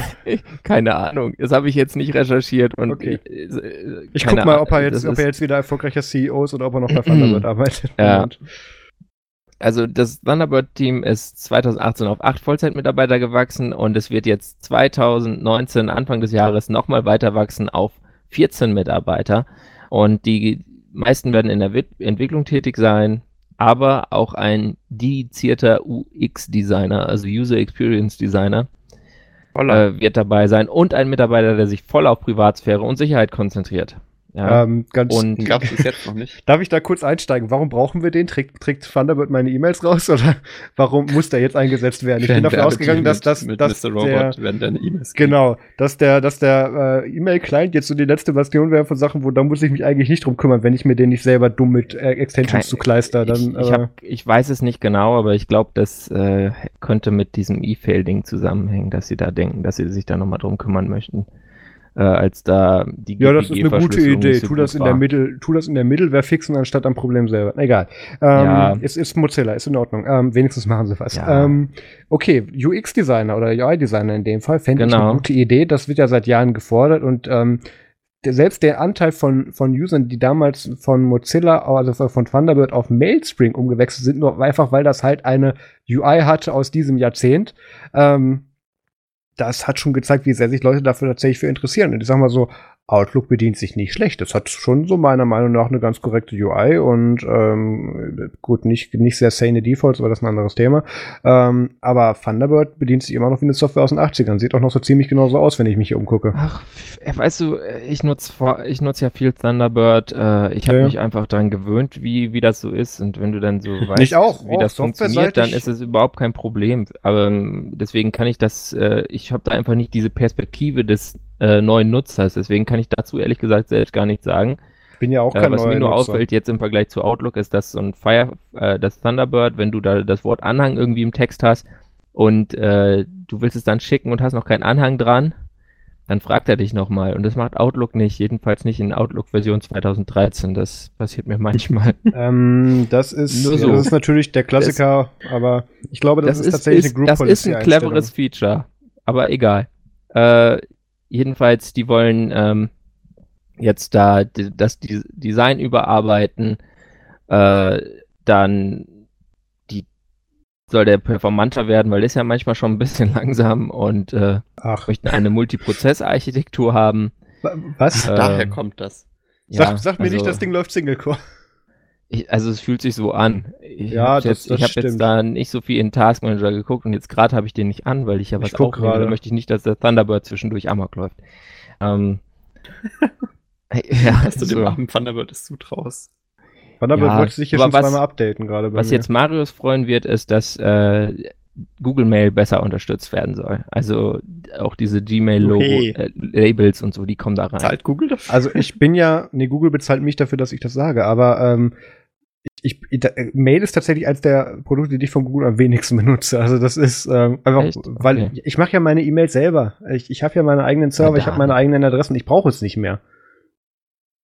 Aber, aber, aber was, was soll da denn besser aber unterstützt werden? Was sollen die ja, denn da besser diese, unterstützen? Also Gmail hat ja so ein, so ein Franken-IMAP und das wollen sie besser unterstützen. Und dass man dann auch diese tollen Labels da von Google Mail, wenn du da Mail zu Labels gibst, dass das dann auch in Thunderbird wiedergespiegelt wird. Aha. Ja. Außerdem ja, äh, soll die Integration von Benachrichtigungen verbessert werden äh, auf den jeweiligen Betriebssystemen, was glaube ich auch keine kleine Aufgabe ist. Aber die haben auf jeden Fall große Pläne für 2019 und das freut mich einfach, dass es mit äh, Thunderbird dann doch weitergeht und dass sie genug Spendenaufkommen haben, um so Sachen anzugehen, weil es sah ja zwischenzeitlich mal so ein bisschen so aus, als würde Thunderbird jetzt einfach äh, so wegsterben. Die hatten das Projekt offiziell aufgegeben. Ja. Soweit waren wir schon. Er ist wie ein Phönix aus der Asche auferstanden. Nee, sie haben gemerkt. Oh Gott. Ja, oh Gott. Aua. Phoenix und Mozilla, das triggert mich ein bisschen, aber da du kommen wir jetzt. Moment, nicht. können die dann auch selber in Flammen? Egal, machen wir weiter. Ähm, Nachtrag Public Domain, Max. Oh ja, äh, wir hatten das ja in der letzten Folge schon als Thema und jetzt ist es ja passiert. Äh, und ich wollte da einfach noch ein bisschen Aufklärung stiften. Also ich habe ja damals schon angeschnitten, so, hey, das ist nicht überall gleich. Also ihr könnt jetzt nicht einfach ins Internet gehen und euch äh, die Sachen klicken, die in den USA Public Domain geworden sind und äh, vice versa. Also Leute, die in den USA sitzen, können jetzt nicht einfach äh, deutsche Sachen angucken, die in diesem Jahr Public Domain geworden sind. Das ist ja leider ein riesen Fuck-up. Ähm, und ich dachte mir, ich führe das mal kurz aus, weil in den USA ist es ja so, dass äh, Urheberrecht gilt ähm, ab dem Zeitpunkt, äh, wo das Werk geschaffen wurde. das ist teilweise ein Problem, weil man das halt nicht mhm. immer genau weiß. Ne? Also äh, bei vielen Filmen ist relativ klar, klar, der Film, wo es rauskam, aber bei so Werken wie Büchern ähm, oder da bei ist, so. Da ist der Fallback dann ja gerne die Erstlizenzierung. Ja, also das ist halt äh, relativ kompliziert zu ermitteln, ja. aber so macht man es halt in den USA und da gilt halt dann das Urheberrecht ab dem Zeitpunkt, wo es geschaffen wurde. In Deutschland äh, ist es so, dass das Urheberrecht gilt ab dem Zeitpunkt, wo der Schaffe, die Schaffenden verreckt sind, äh, plus 70 Jahre. Ähm, das ist noch ein bisschen komplizierter bei Filmen, weil äh, mhm. unter anderem hat man ja bei Filmen nicht nur eine Person, die so einen Film macht, also bei manchen Filmen, bei YouTube-Videos vielleicht schon, mhm. aber bei einem anderen eher nicht. Äh, und dann hast du da halt so 200, 300 Leute und äh, manchmal stehen die auch nicht in den Credits hinten drin und dann musst du im Endeffekt warten in Deutschland, bis wirklich jeder auf dieser Liste tot ist, plus 70 Jahre, das ist ja. wirklich ein Problem. Also Moment, Filme, gilt, das, gilt das jetzt nur in den USA? PMA-Regelung. Ja. Das ist diese Regelung, äh, die gilt in Deutschland. Das ist das mit dem Tod des Autors plus X. In den das USA ist ja, das gilt, ist ja cool, weil ich bin ja tatsächlich auch in ein paar, nennen wir es Videoproduktionen, äh, Produktions- oder produktionstechnisch beteiligt gewesen. Müssen die jetzt ja. auf mich warten, bis ich tot bin? Das ist ja, ja, nee, die müssen auf dich warten, bis du tot bist, plus 70 Jahre. Also, ich vielleicht ja. könntest deine Enkel mal wieder angucken oder so. Nee, ich, ich, glaube nicht. Ich glaube, das guckt man da nicht mehr. Aber reden wir nicht im Podcast drüber. Ähm, ähm, ja. Auf jeden Fall, diese, das ist, das ist halt echt krass. Vor allem, also ich glaube, es gibt in Deutschland auch äh, die Filme, die aus, aus deutscher Produktion sind und Public Domain sind in Deutschland, die kannst du an der Hand abzählen. Also es gibt fast nichts an Videoproduktionen, was du hier als Public Domain wirklich feststellen kannst. Weil ist die Feuerzangenbowle mit und von Heinz Rühmann schon drin? Äh, ich glaube, die ist nicht Public Domain, ne. Oh. Weil die ganzen Leute, die da mitgespielt sind, sind ja nicht alle verreckt im Zweiten Weltkrieg und äh, dementsprechend. Ah, ich dachte, der äh, wäre schon älter tatsächlich. Ich hatte gerade kein Datum vor Augen. Der war äh, 44, mitten im Krieg. Ja, ja, gut, thematisch ergibt das Sinn, ja. nee, nee, da können ja eigentlich nur irgendwelche Stummfilme drin sein, wenn dann in Deutschland. Ja, ja so also es gibt in Deutschland wirklich ja. fast nichts. Das ist echt traurig, muss man sich mal geben. Aber egal, es sind ein paar Sachen in Deutschland auch in die Public Domain gekommen. Äh, wie gesagt, es sind nicht dieselben Sachen, die in Amerika in die Public Domain gekommen sind am 1. Januar. Ähm, und ich dachte, ich zähle mal ein paar davon auf, weil da sind äh, ganz witzige dabei. Ich weiß nicht, kennt ihr Kurt Schwitters? Das ist so ein Dada-Künstler. Das ist ein, äh, ich kenne mhm. weder den Namen noch, was ist das für ein Künstler? Ein Dada-Künstler, diese Kunstform. Ich kenne Data. Habt ihr vielleicht mal in der Schule gemacht nee. oder so. Äh, die ganzen Werke von dem sind jetzt Public Domain, weil der ist äh, 1948 verstorben und das ist das Jahr, um das es jetzt geht. Ähm, weil sozusagen alle Leute, die äh, 1948 verstorben sind, äh, deren Werke sind jetzt äh, urheberrechtsfrei. Ähm, genauso Karl Valentin, Münchner Komiker. Kennt ihr den? Mhm. Der, ähm, der hat, das, ich möchte das nochmal kurz ausführen. Er hat nämlich einen ganz witzigen Satz gesagt, äh, nämlich mögen hätte ich, hätte ich schon wollen, aber dürfen habe ich mich nicht getraut. Habt ihr schon mal gehört? Ja. Ja, und das Geile ist, da gab es einen Rechtsstreit zu, zu diesem Satz. Ähm, und zwar, Deswegen kenne ich den. Ja, und zwar hat es äh, hat ein Landesgericht äh, in München ähm, festgestellt, hat das Landesgericht in München festgestellt, dass ähm, dieser Satz eine eine urheberrechtlich, äh, urheberrechtlich relevante Schöpfungstiefe hat. Also dieser eine Satz und dass man ihn deswegen nicht zitieren darf. Ah, schön, also, aber bei Gesetzestexten haben wir die Kreativität nicht nachweisen können aus der letzten Woche. Also das Landesgericht München kriegt diese Folge auch noch so ein bisschen was ab. Die sind, die sind gut vertreten dieses Mal. Das ist, das ist echt krass. Das müsst ihr euch mal vorstellen, weil da ging es darum, dass jemand auf seiner Webseite dieses Zitat gepostet hat, ne? Und der ja. hat dann, der hat dann Ärger bekommen von der Enkelin von Karl Valentin, weil die äh, denkt, dass sie da das Urheberrecht dran hat. Ähm, aber das ist jetzt egal, weil der Typ ist 1948 gestorben. Jetzt darf jeder diesen Satz überall hin posten und plakatieren, wo man möchte. Ja. Aber der Fakt packen alle die Wände voll. Ja, ich ganz ehrlich, ich glaube, ich spiele das jetzt irgendwo hin. Einfach nur, weil ich kann. Tippe Wandtattoos. Wandtattoos, genau. Ja. Ähm, fand ich ganz interessant. Also man sieht schon auch so einzelne Sätze sind nicht äh, unkritisch. Da gab es auch wirklich Gerichtsurteile zu.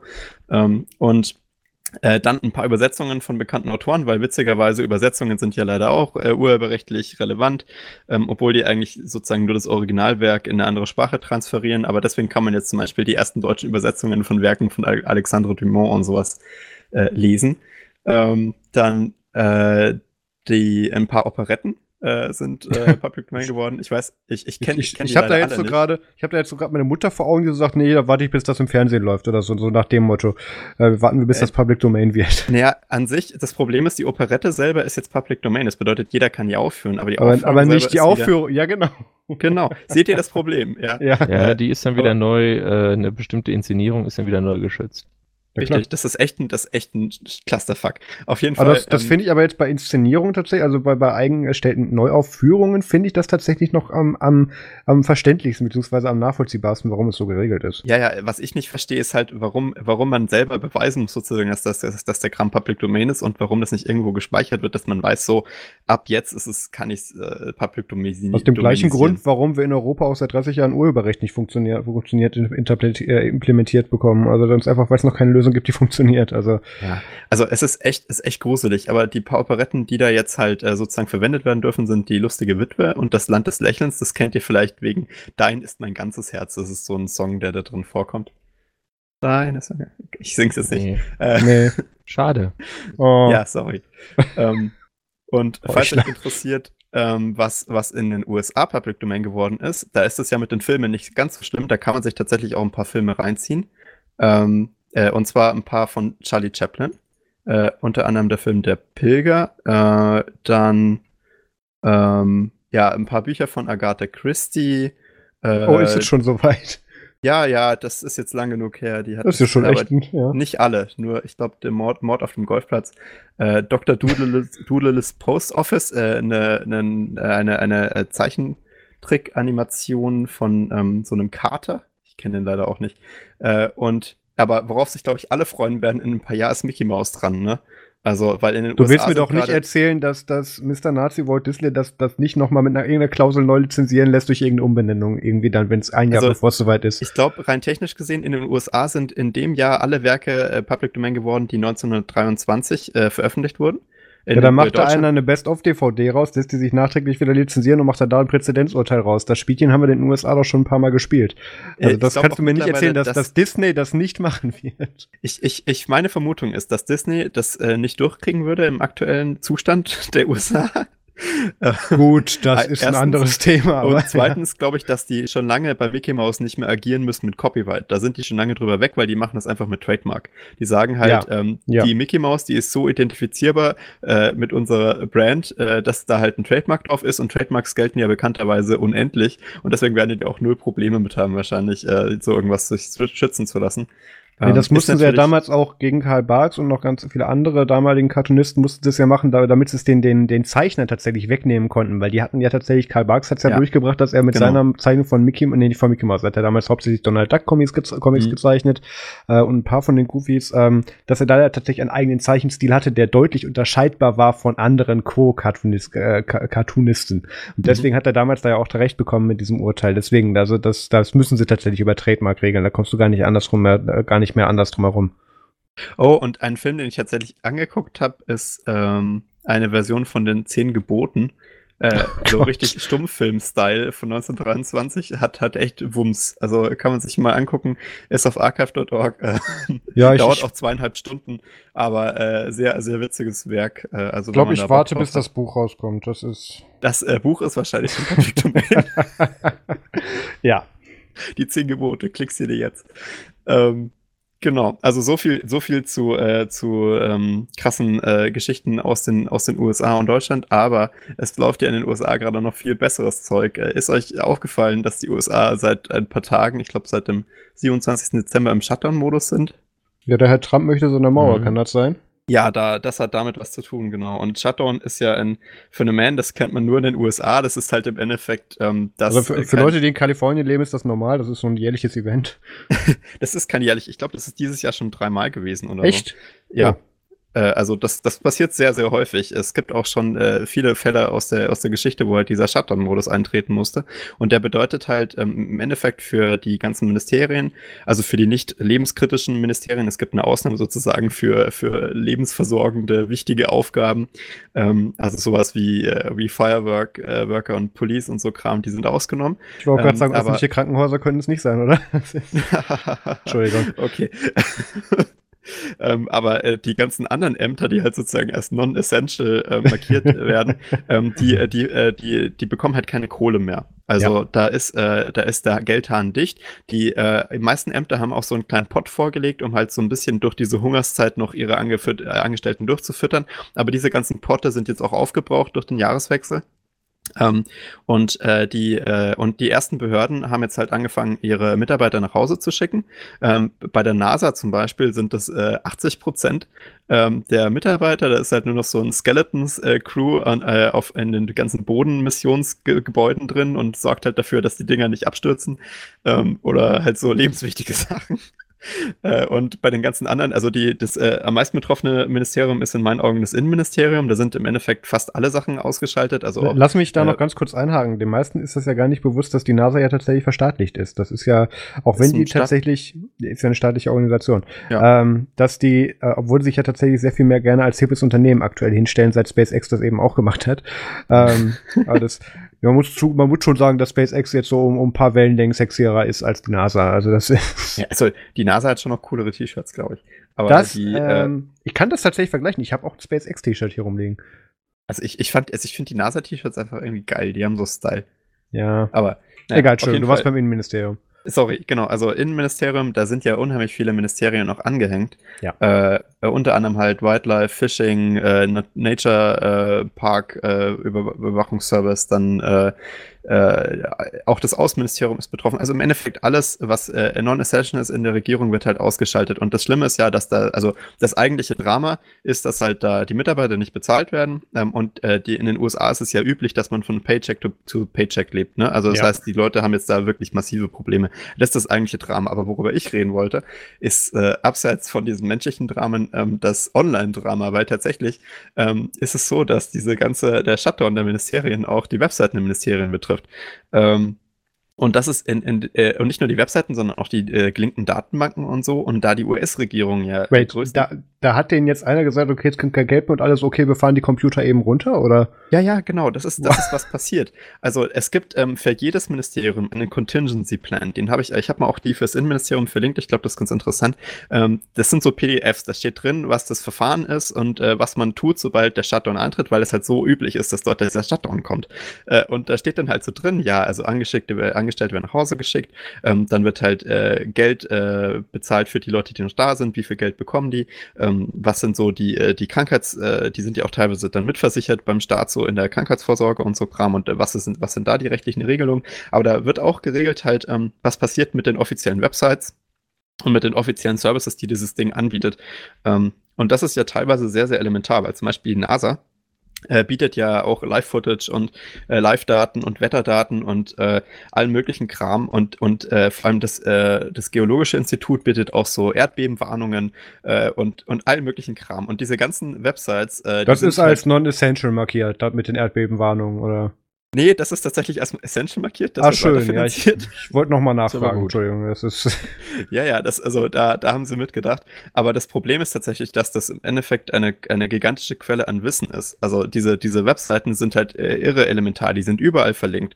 Also das ist äh, wirklich im ganzen Internet halt verbreitet, weil die Amerikaner waren ja auch so die ersten im Internet und äh, die ganzen amerikanischen ja, Regierungswebsites. Ja ja, die, die bieten ja sozusagen einen Großteil von der, von der Infrastruktur, von irgendwelchen wichtigen äh, Datenbanken und so Kram, die die ganze Zeit gequeried werden und so. Und die alle stehen jetzt gerade kurz davor, down zu gehen. Auf vielen Webseiten steht auch schon drauf, so diese Website ist jetzt im statischen Modus und die wird nicht mehr aktualisiert. Folgende ähm, Öffnungszeiten sind hier. also das steht bei enorm vielen schon drauf, da könnt ihr auch mal draufklicken. Ähm, und je nachdem, wie stark jetzt halt diese, wie lang dieser Shutdown jetzt andauert, äh, werden wir irgendwann zu einem Punkt kommen, wo die auch ausgeschalten werden. Das war bei den letzten Shutdowns auch schon so. Also die haben dann immer noch so ein paar Tage durchgehalten und dann war irgendwann Schluss. Also Sense. Und äh, das wird echt lustig, weil dann halt irre viele Links im Internet nicht mehr funktionieren werden, irre viele Datenbankabfragen nicht mehr klappen, weil die Datenbank ausgeschaltet wurde, weil halt äh, Shutdown, ne? Mhm. Ähm, und ich, ich bin da wirklich sehr gespannt, äh, das Ganze von außen mit zu beobachten. Ich nehme auch an, dass. Äh, Aber wie denn? Da kommen dann noch, aus diesem Land kommen dann noch auch keine Informationen mehr raus. Stimmt auch. Aber äh, das wird, das wird sehr äh, spannend zu sehen, weil halt auch äh, viele Datenbanken der, der Regierung da halt enorm viele Informationen auch bereitstellen für so Smart Home Services und so Kram. Die kann man da ja auch queryen okay. äh, oder halt so, so Live-Datenbank-Abfragen von verschiedenen wissenschaftlichen Instituten, die da halt Daten raussaugen und so Kram. Das ist äh, echt interessant. Die meisten haben da schon Vorkehrungen getroffen. Aber es ist ja jetzt doch schon mal wieder ein längerer Shutdown. Also wir hatten das ja mehrmals schon in den letzten Jahren und das ist jetzt aber wirklich, äh, ich, das sieht so aus, als würde es länger dauern. Und je länger es dauert, desto wahrscheinlicher werden die Dinge auch wirklich abgeschaltet. Und äh, mhm. das kann man jetzt halt gerade live mitverfolgen und gucken, äh, welche Webseite zuerst down geht und ähm, was, was, sich, was sich da entwickelt. Also zum Beispiel die, die Datendichte von den, äh, von der, vom Geologischen Institut, die, äh, die wurde schon, man kann, glaube ich, nicht mehr auf die Datenbank, man kriegt halt nur noch diese, äh, im Notfall diese Erdbebenwarnungen. Das ist alles, was die gerade noch machen. Okay. Äh, also, ich stelle mir das gerade vor, NASA schaltet Telnet ab oder so. Das ist ja. Das wird richtig geil. Also, das, das da hängt ja eine ganze Menge dran, ja, ja. Ja. Gut, in Deutschland werden die Links auf äh, Ministeriumsseiten ja durch die Website-Redesigns gebrochen. Durch, also, das, das, ist, das stimmt. Das, Wir brauchen gar kein Government-Shutdown. Die haben, nee, das stimmt. Aber ich lerne auch immer erst, dass es diese Webseiten gibt, wenn die gehackt wurden. Vorher kannte ich die meisten gar nicht von unserem Innenministerium. Das ist übrigens auch, ich habe ich hab ja heute einfach nur, weil mich das interessiert hat, da ein paar durchgeklickt. Die Amis haben eine Ordnung, was diese Webseiten angeht. Ja. Das kann man sich nicht vorstellen. Die, sind die haben eine Domain-Namenskonvention. Das schaffen deutsche Firmen immer noch nicht. Ja, die haben das alles ist, mit ja. .gov ähm, und alles, alles schön sortiert mit eigenen Registern für die Ministerienswebseiten. Ähm, das ist wirklich cool. Also ziemlich geile Infrastruktur, aber die wird jetzt halt darunter gefahren. Ja, also schöne Infrastruktur haben sie da, aber doch schade, wenn das, wenn das Government runterfährt. Ja. Ja. Achso, nochmal, wir sind uns natürlich dem, dem Data Breach von vielen Bundestagsabgeordneten in Deutschland bewusst, aber ähm, wir sind nicht so bescheuert, dass jetzt irgendwie zwei Tage nach dem nach dem allgemeinen Bekanntwerden in der öffentlichen, natürlich waren es die Russen, in der allgemeinen Bevölker Bevölkerung von Deutschland das jetzt schon zu kommentieren. Also da warten wir jetzt noch, bis das äh, schlauere Menschen auseinandernehmen. Empfehlung Logbuch Netzpolitik, das wird bestimmt lustig nächste Woche. Ähm, ja. Obwohl ich habe ja. vorhin gelesen, nee, wir, diskus wir diskutieren jetzt nicht, das machen wir dann nächste Woche. Verlieren wir nur bei. Ähm, Ja, schön. Äh, geht da noch was bei kaputt, Max? Äh, nee, aber es gehen ja auch in Deutschland Sachen kaputt. Da genau. funktioniert zwar die Demokratie noch so halbwegs und äh, die Webseiten halt nicht, aber dafür andere Dinge auch nicht mehr. Also ich, ich wäre da vorsichtig zu sagen, dass die Demokratie funktioniert, wenn das jetzt hier aufgrund einer Entscheidung des Landesgerichts München jetzt hier gerade der Grund der Diskussion ist. Landgericht, ähm, bitte. Entschuldigung, Landgericht. Landgericht, ja. Das, das Landgericht. Ähm, das Gute. Ja, also, Qualcomm wo, wo fange ich das an, bevor mir jetzt Wort fällt? Also, Apple darf in Deutschland nicht mehr die iPhone-Modelle 7, 8 und X bzw. 10 verkaufen, weil Kannst du mir sagen, ob das die aktuellen sind oder ist, das, sind, ist das schlimm? Du könntest mich auch einfach bis zu Satz 2 kommen lassen, dann hätte ich dir gesagt. Ähm, es sind nicht die aktuellen Modelle. Der aktuelle Modell ist ja das 10S und das 10R. Ähm, Allerdings ist es so, also ganz kurz, wie es dazu kam. Also Qualcomm ist der Meinung, dass ihre patentierte und sehr dubiose und nicht gerade gut dokumentierte, aber angeblich vorhandene äh, Technologie zur Energiesenkung und energiesparenden Funktionen in ihrem Telekom äh, in ihrem in ihrem Modem-Modul ähm, so ausgereift ist und der Apple die angeblich geklaut hätte, dass sie dadurch jetzt einen Verkaufsstopp erwirkt haben. Und alle Länder so, ähm, in denen Qualcomm das bisher versucht hat, ähm, ja, ihr könnt uns irgendwie den Quellcode nicht vorweisen. Ihr sagt dann, es ist ein Geschäftsgeheimnis, aber Apple hätte das angeblich gefunden und geklaut und ihr könnt es aber nicht vor, vorweisen und beweisen und deswegen machen wir da nichts. Und München so, jo, nehmen wir, danke. Und ähm, hat jetzt gesagt, okay, jetzt dürfen dann in Deutschland die vorhin genannten iPhone-Modelle nicht mehr verkauft werden. Warum nur die? Ähm, das ist eine sehr gute Frage. Das wird daran liegen, dass Qualcomm das wahrscheinlich schon seit ungefähr, ja, so wie es hier aussieht, wahrscheinlich seit über eineinhalb Jahren versucht, diese Entscheidung zu erwirken und einfach das nicht nur aufgesetzt hat in der Zwischenzeit. Ähm, ah. Was ja auch völlig fehlt, ist zum Beispiel die Nennung der iPads mit der LTE-Funktion, die das gleiche Modul verbaut haben. Ich habe gerade mal geschaut, bei meinem iPhone X ähm, ist es leider das Intel-Modul. Also meins ist jetzt nicht automatisch irgendwie doppelt so viel wert. Ja, es gibt hier mehrere interessante Sachen, weil mir war das vorher gar nicht bewusst, wie das mit so einer Verkaufsunterlassung bzw. Klage dann eben läuft. Ähm, du kannst das als Firma A gegen Firma B erwirken, musst dann aber für den Fall, dass Firma B doch Recht bekommt am Ende, als Firma A einen Betrag hinterlegen, der den ungefähren Verlust der, der Firma B ausgleichen würde.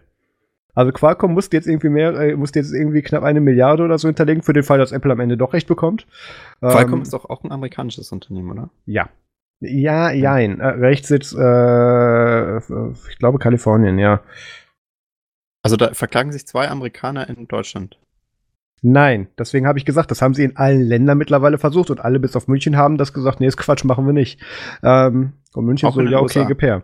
Ja, Gut, in den USA klang sie gegen alles gerade, aber das ist ein anderes Thema. Ähm, deswegen, der Punkt ist hier, weswegen ich das auch so gerade formuliert habe. Also lass mal ganz kurz bei den, bei der, bei der, ähm, bei den äh, Sicherheitsleistungen bleiben. Also du musst, mhm. also Qualcomm musste wirklich für Apple eine ungefähre, vom, so wie ich das verstanden habe, vom Gericht festgelegte Summe, ähm, die meiner Meinung nach viel zu niedrig bemessen ist, ähm, den aktuellen Börsencalls nach, ähm, hinterlegen für den Fall, dass Apple am Ende doch recht bekommt, dann müsste, da müsste Qualcomm denen das Geld geben.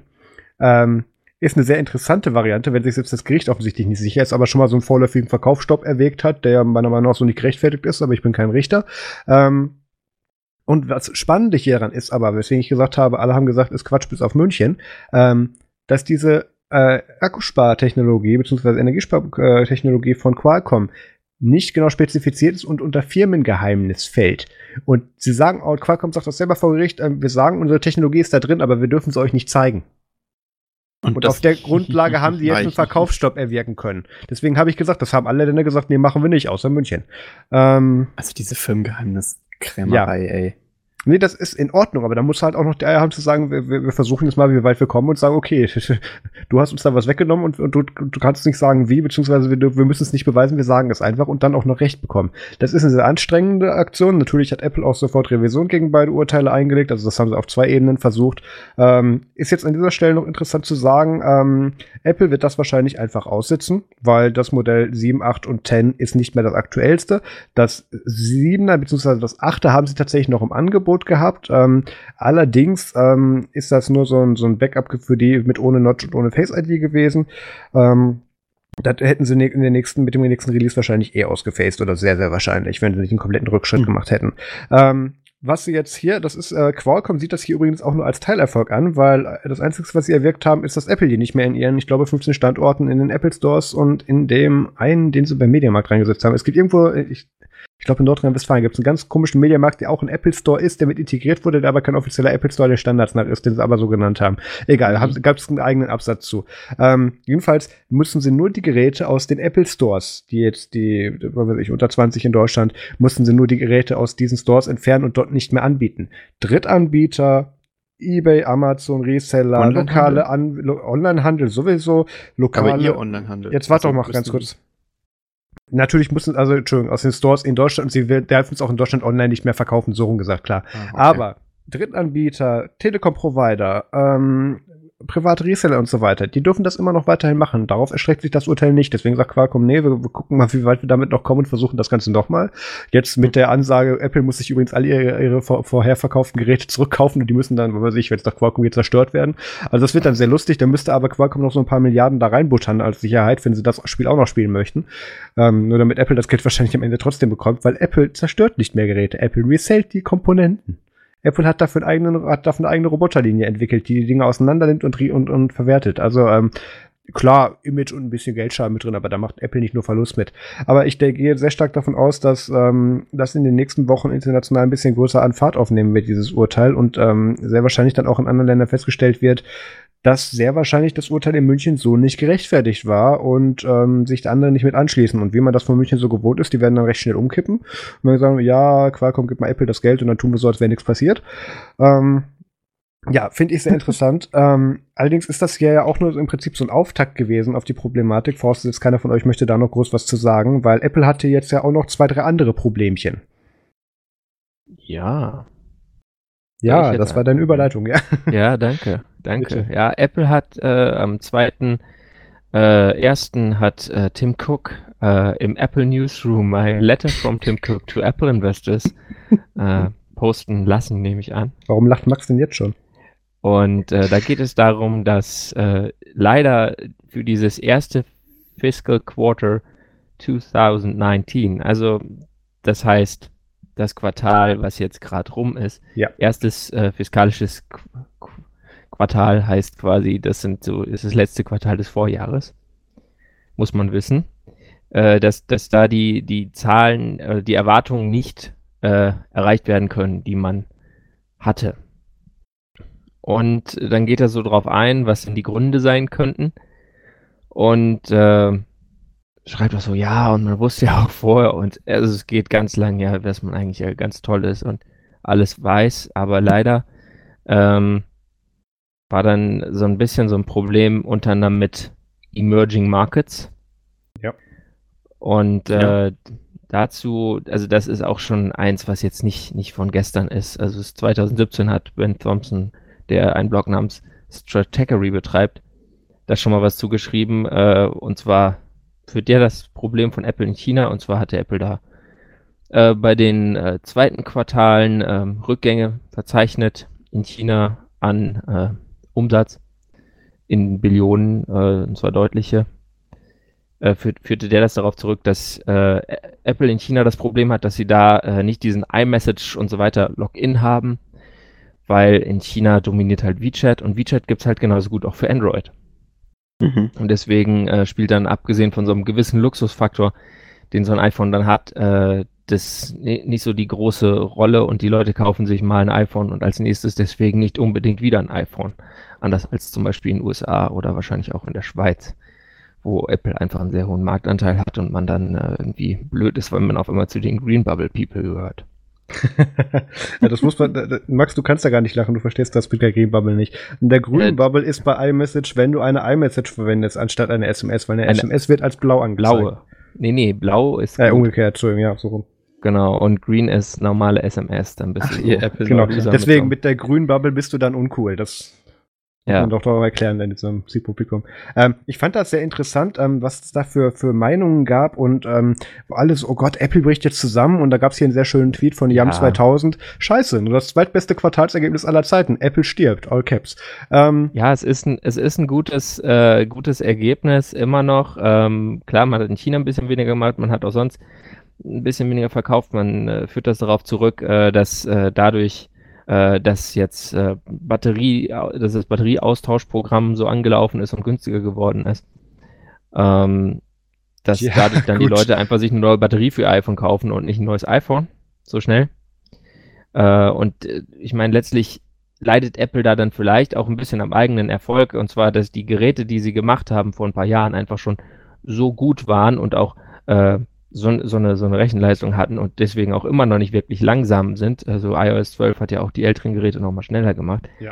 Dass die Leute dann äh, sagen, ja, hm, also ich kann jetzt hier 1200 äh, Euro für so ein neues iPhone ausgeben mit so, so ein Schaf oder ich äh, fahre davon in Urlaub und ja. dann fahren die Leute halt dann vielleicht doch mal lieber in Urlaub und äh, entspannen sich eine Runde, ja. Oder was man da sparen das Geld oder muss, was auch immer.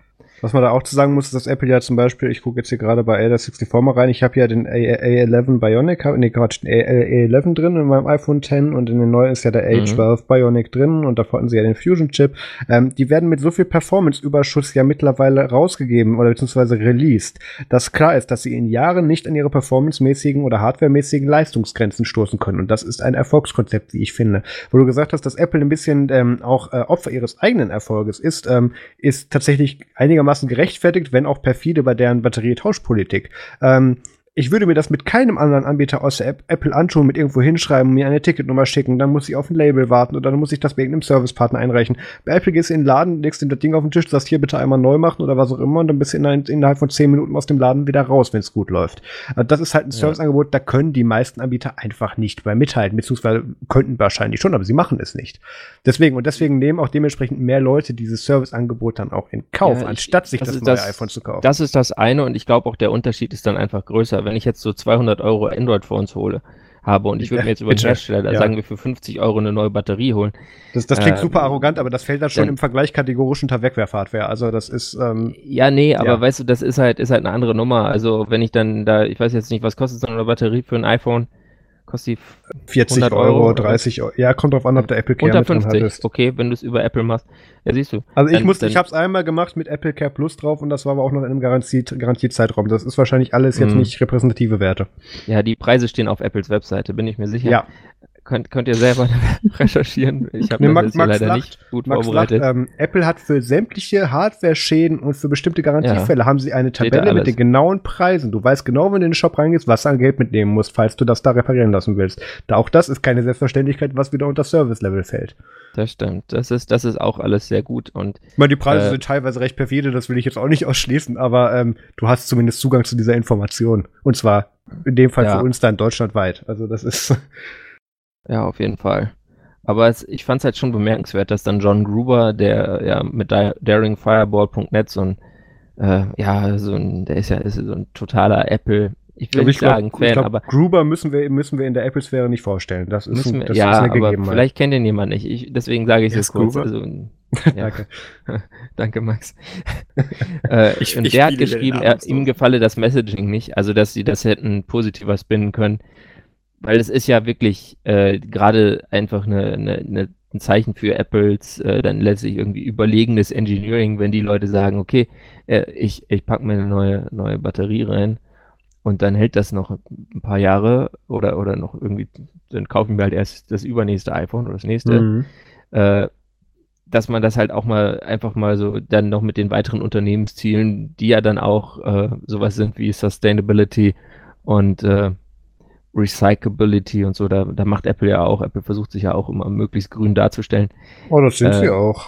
Also zumindest im Vergleich mit allen anderen sehr viel konsequenter. Ja, ja, natürlich. Und, und dass man das dann halt dann auch so nochmal verpackt, aber andererseits, ich weiß nicht, das wäre vielleicht in einem Earnings Call auch, äh, oder nicht Earnings Call, aber in, bei so einer Gewinnwarnung auch ein bisschen komisch gekommen, äh, dann zu sagen, ja, also äh, ja, es ist so, aber eigentlich zeigt das ja nur, dass wir einfach die Besten auf der Welt sind. Genau, die Umwelt ist schuld. Nein, also es ist natürlich so, ähm, wie man auch, also ich habe tatsächlich persönlich auch Anteile an der Firma Apple und äh, also jetzt nichts Nennenswertes. Ich, ich wünschte, ich hätte mir laut bei Security Nightmares. Prozent. Genau, Nico Semsrott hat da ja so, so ein Programm mitgemacht. Äh, ähm, hätte ich gerne natürlich so viele. Nein, ich habe nicht mal vier Prozent. Ähm, das wäre ja auch schon genug.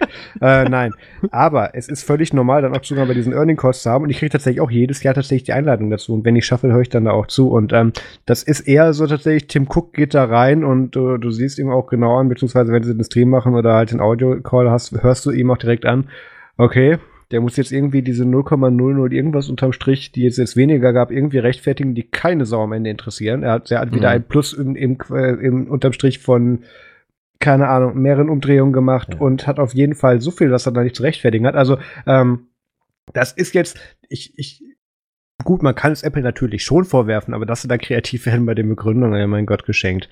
Also, das ist, ähm, ja, aber natürlich ist das ein gefundenes Fressen für alle, die gerne dazu Apple nämlich kritisieren. Ja, ähm, Peak das, Apple. Das funktioniert, ja. So, seit der Herr Cook da ist, nee, das machen wir hier nicht, habe ich keinen Bock drauf. Ähm, seit, äh, das ist, das triggert mich sehr schön. Ähm, was wollte ich sagen, genau. Ähm, verdammt, jetzt bin ich raus. Okay, mach weiter.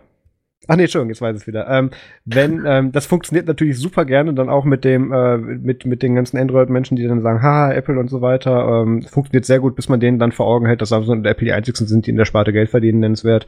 Ja. Ähm, und, und zwar Apple, Apple mit einem, mit einem signifikant niedrigeren Marktanteil im Gesamtbild. Also das ist tatsächlich nochmal beeindruckender in dem Kontext. Also, ähm, ich glaube, man kann festhalten, Apple wird daran jetzt nicht kaputt gehen.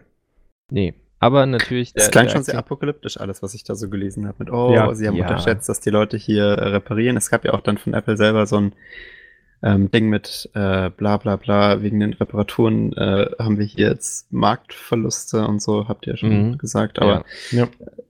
Ich, äh, es, es, ich weiß nicht, jedes Mal, wenn es passiert, und es ist ja schon häufiger so gewesen, dass der Apple-Kurs halt mal einen Nosedive macht, ähm, dann gibt's echt immer so Leute, die halt sagen, Spam, das, das wird jetzt demnächst absaufen. Ich meine, ich verstehe das, das ist natürlich Clickbait, aber irgendwie, also die haben zwar jetzt einen Börsenwert verloren, der irgendwie ähnlich dem von Facebook insgesamt ist, aber das ist ja relativ egal, wenn man sich das so im Vergleich anguckt, was die tatsächlich also du hast ähm, gerade also, gesagt, sie haben das verloren, was Facebook unterm Strich wert ist.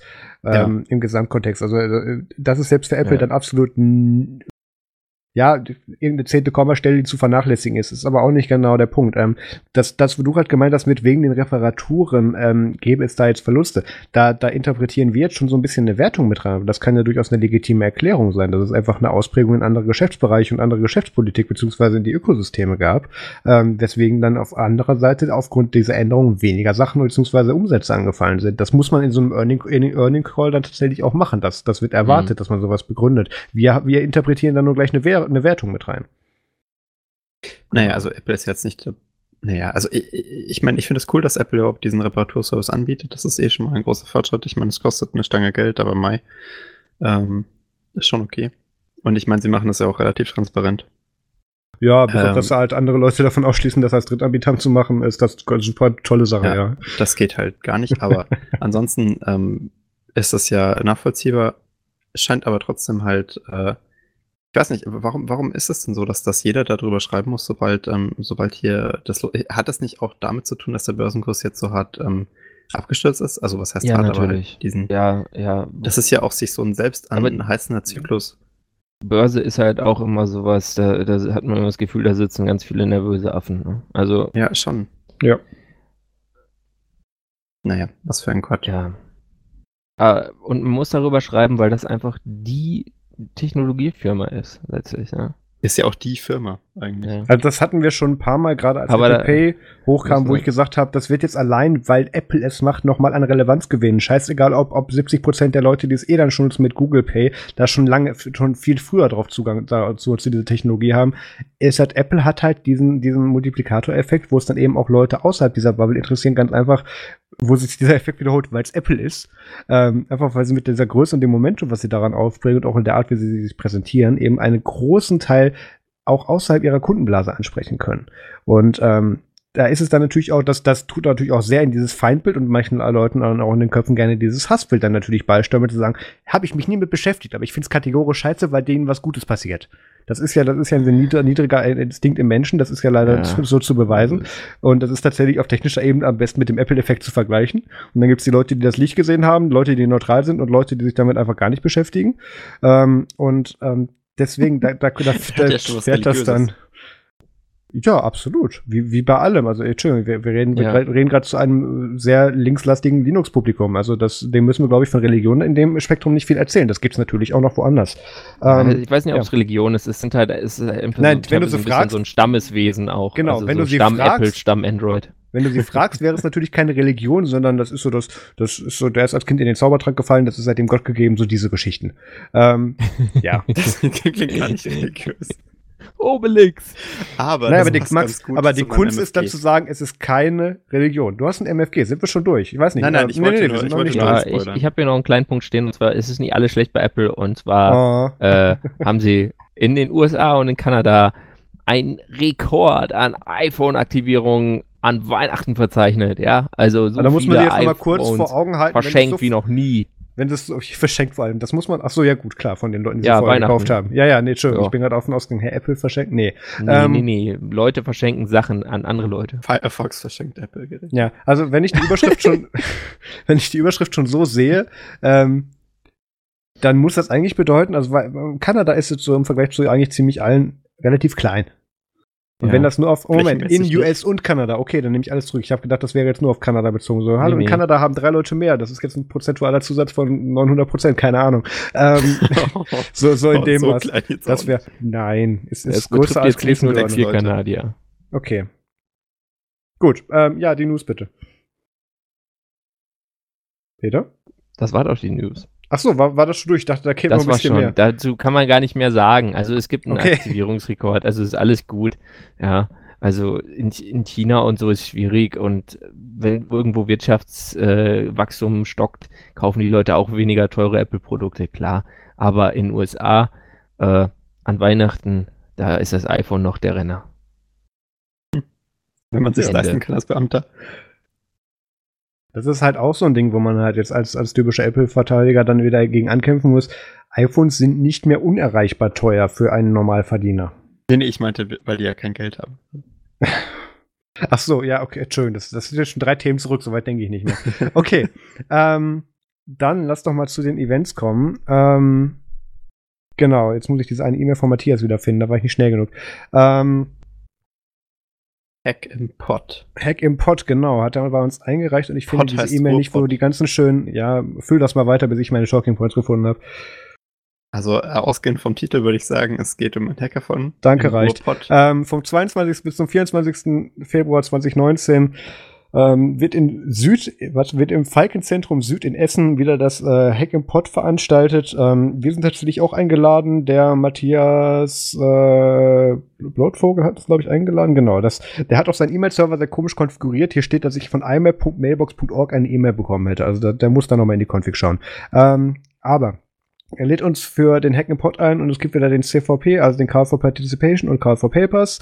Ähm, und da kann man nach dem 35C3 quasi nochmal so als kleines Folgeprojekt an orga.hackimpod.de äh, Talks einreichen. Alle Informationen findet man auf hackimpod.de und ähm, ich weiß nicht, ob wir es dahin schaffen. Februar ist so ziemlich kacke. Warte mal. 20. bis 24. Februar. Ist da nicht die FOSDEM? Nee, die, nee, die FOSDEM ist vorher. 3. Februar. Ach stimmt, die ist wieder davor. Hm. Ja, gut, ist doppelt doof. Muss ich mir zweimal Urlaub nehmen im Februar. Ähm, hm.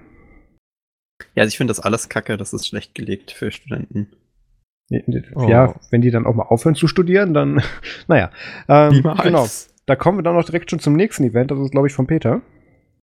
Genau, das ist die Fostem. Du hast ja jetzt gerade schon Achso, Entschuldigung. Ja. Die ist am 2.2. und äh, bis 3.2. in Brüssel, Brussels. Belgien. Ich glaube, du warst schon mal da. Das ist ja da in irgendeiner Universität und jedenfalls ich ist der Schedule raus. Also, da, ja. was da läuft, äh, findet sich, kann man jetzt nachlesen. Also zu Fostem habe ich ja so eine gewisse Hassliebe. Ist einerseits eine tolle Veranstaltung, andererseits ähm, auch eine sehr schwierige. Also es wird wieder, dieses Jahr haben sie bisher nur über 715 Vorlesungen bzw. Einreichungen anscheinend auf der Website publiziert, aber das wird in zwei Tagen an einem Wochenende auf so einer kleinen Universität oder für diese Größe der Veranstaltung zu kleinen Universität durchgeprügelt mit so teilweise Räumen, die Klassenzimmer dann gekapert mhm. wurden mit Tafel- und Tageslichtprojektor, der dann in die Ecke geschoben wurde, wo so ungefähr 20 Leute reinpassen. Und wenn du dann nicht am Tag vorher schon drin gecampt hast, damit du am darauffolgenden Tag den einen Vortrag, den du sehen wolltest, in diesem Raum auch sehen kannst, weil du sonst nicht mehr reinkommst, weil sie sich alle bis auf den Flur und draußen in den Hof stapeln, ähm, bist du mit den Livestreams wahrscheinlich besser bedient. Andererseits haben die da auch noch einen Showfloor, wo sie eben ganz viel ähm, die üblichen Verdächtigen dann eben ihre Stände ausstellen auch der ist jedes Jahr überlaufen und ich fahre da eigentlich jedes Jahr nur noch mal wegen dem, wegen dem Bierfest im Café Delirium am Abend vorher hin und weil ich mich gerne mit den Leuten da unterhalte, aber wegen den Talks musste da echt nicht hinfahren. Äh, das, das klingt jetzt sehr hart. Die Vorträge sind gut und, und, auch in diesen 800 oder jetzt ein bisschen über 700 Vorträgen, die sie jetzt bisher angekündigt haben für 2019, sind tolle Sachen dabei. Aber den Aufwand, da dann irgendwo schwitzen in einem überheizten Schulflur zu stehen mit deiner Jacke und in den Raum nicht reinzukommen und dann hast du auch nirgendwo ein Netz, weil das so ein altes Gebäude ist, macht nicht viel Spaß. Ist so meine persönliche Erfahrung aus den letzten zwei Jahren Fosdem leider. Ansonsten ist das, aber das klingt jetzt doof, ansonsten ist das ein tolles Event vom Kontext her, wenn nur nicht so viele Menschen da wären. Aber Marius, das sind doch die Menschen, das ist doch viel wichtiger, als dass man, dass man Netz hat. Da steht man doch dann besser mal so ja, schön voll. im Flur rum und steht die Füße platt. Soll ich dann meinen Tweet schreien oder wie soll das funktionieren? Hm? genau. Muss ich dann meinen Tweet schreien? Ja, doch offline. Du musst doch nicht Was immer, musst doch nicht immer alles da in dieses Internet reinpusten. Kannst ja auch ja, mal das ist auch das Problem bei der FOSDEM. Du findest ja nicht alle Talks online, ne?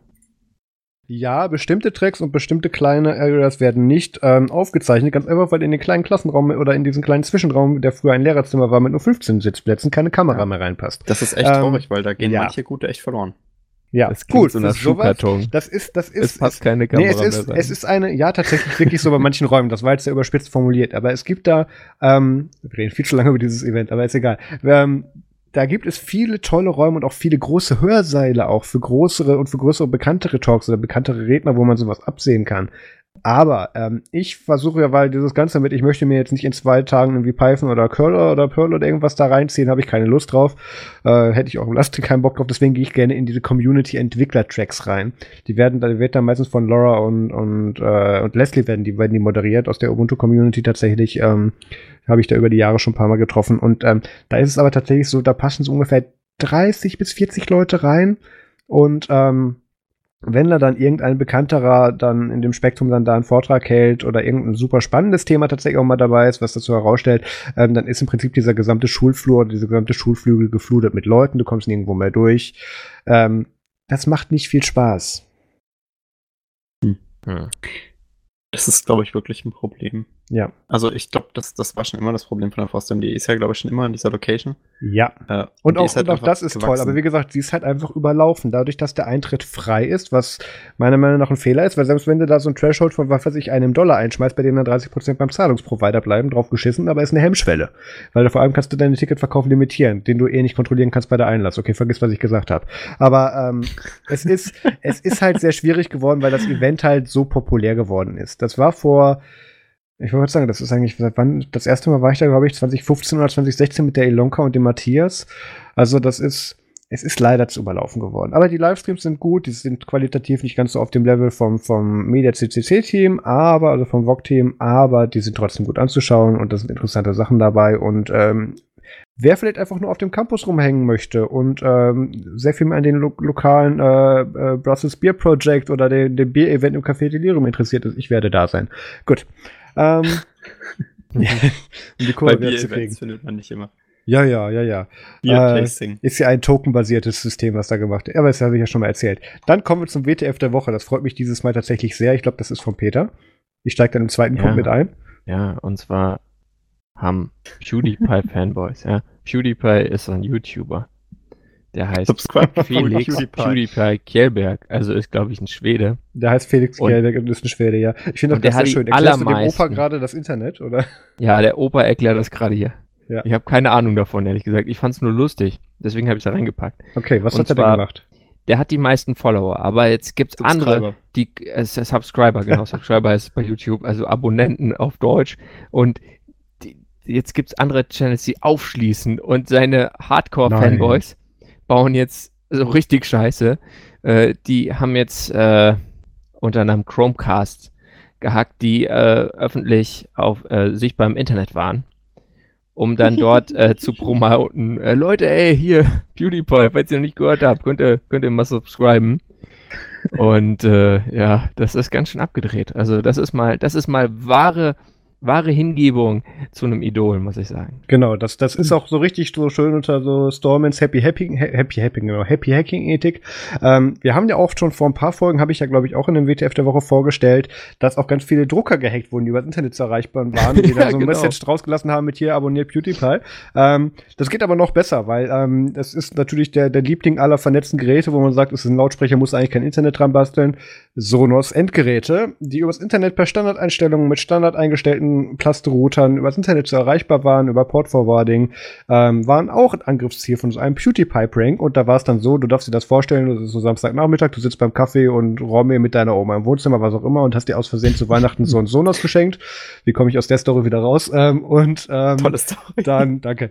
Und ähm, plötzlich fängst dann an zu piepen und so im Alexa-Style ähm, fängst dann an zu plärren, hey, abonnier PewDiePie. So, die Oma fällt vom Stuhl. Der Sohn macht den Bug-Report bei sonos.com auf. Ähm, nein, also, es ist, ähm, es ist wieder sehr interessant, dass tatsächlich auch wirklich jedes mediafähige Endgerät, ich, also ich sag mal so, ähm, Hat Alexa da schon mitgemacht? Nein, noch nicht, aber ich wollte gerade sagen, ähm, ich finde es ja fast schöner, wenn wir auf Sicherheitslücken so aufmerksam, auf, aufmerksam werden. Wir wissen, wir haben mal wieder mitgehört. Ja, Verfassungsschutz, die bekommen, ne? Wir haben, ja, der würdest du dann ja nicht verstehen und nichts machen damit, das ist ein anderes Thema. Also wir wissen jetzt, dass Chromecast unsicher ist, mhm. haha. Wir wissen, aber dass Drucker immer noch nicht sicher sind, auch da ein ganz großes Haha. Sonos war so ein bisschen neu. Die haben mhm. bisher nur Daten rausgetragen, aber keine rein. Ähm, ja. Ich frage mich ja, warum sie nicht einfach diesen geilen Faxmaschinen-Hack äh, genommen haben, der auf dem Kongress vorgestellt wurde. Und äh, ich meine, das ist natürlich eine andere Audience, aber da kommt man an ganz neue Leute ran. Leute, die ja, wir haben, auf YouTube waren. Wir haben ja kreative Zuhörer, wir haben auch einen YouTube-Kanal, macht mal. Ja, genau, Marius. Ist das nicht mal eine richtig geile Methode, um noch Nerds zu promoten? Das muss man jetzt ja einfach alles nur eins zu eins nachmachen. Es gibt bestimmt keinen Ärger. Ja, das wird bestimmt mir auch nicht zugeordnet werden. Das ist. Subscribe to Nerds. Da war auf YouTube ja auch so viel machen, genau. Ähm, ja. Das waren halt die Hardcore-Fanboys, das war's genau. nicht du. Aber in dem Zusammenhang können wir gleich auch nochmal was anderes bewerben. Ähm, wir haben ja gesagt, dass es jetzt hier mit 2019, also ich ist seit pünktlich zum 1.1.2019 ist jetzt ja Nerds Media als mein Nebengewerbe am Start und ähm, wir haben tatsächlich auch schon zwei Kunden, mit denen wir so ein bisschen was übers Jahr wahrscheinlich verdienen werden, aber immer noch nicht genug. Deswegen sind wir da tatsächlich auch auf eure Hilfe mit angewiesen. Ähm, wir haben eine Patreon-Seite aufgemacht und ähm, das ist jetzt tatsächlich mehr so gemeint an, an die Leute, die denken, ach, da würde ich gerne mal im Monat irgendwie einen Euro reinschmeißen, weil ich mich gut unterhalten gefühlt habe oder sowas um den Dreh. Und da bieten wir da dann auch die Möglichkeit. Wir haben ansonsten halt auch noch PayPal, das kann man anfragen, beziehungsweise werde ich irgendwo auf Nutzung dann in der Über uns Sektion auch nochmal irgendwann verlinken. Allerdings ist jetzt hier endlich mal so das Patreon auch live und ich fand das sehr interessant, dass da tatsächlich auch schon einer sich darauf verirrt hat, ohne dass ich den bisher promotet habe, der uns jetzt hier drei Euro im Monat da lässt. Das finde ich sehr schön. Äh, Simon, ich sag den Nachnamen nicht, weil ich glaube, ich weiß, wer es ist. Ähm, ja. nee, nicht, nicht unser Simon, ein anderer Max. Aber egal. Ähm, da gibt's verschiedene Perks und ähm, ab 1 Euro kann man da gerne mal was da lassen. Das freut uns sehr. Auch so jedes kleinere trägt zum Hosting bei, trägt bei, dass wir möglicherweise auch mal neben den, ähm, neben den normalen redaktionellen Sachen, die wir machen, auch nochmal Testgeräte anschaffen können für bestimmte Sachen. Oder dass wir auch mal irgendwo äh, auf kleinere Events fahren können oder dass so Anreisen abgedeckt sind, weil das zahlen wir aktuell halt wirklich alles aus eigener Tasche. Und ähm, ich will jetzt nicht betteln, aber sagen wir es mal so, das ist schon echt lange vierstellig, was ich da eingesteckt habe. Und das kann ich auf Dauer so nicht weitermachen, deswegen die Firma, deswegen werden wir aktiv ja auch noch auf Kundenakquise gehen, weil wir da bestimmte Ideen haben, was wir machen können und mit anderen Projekten, die wir zusammenarbeiten werden.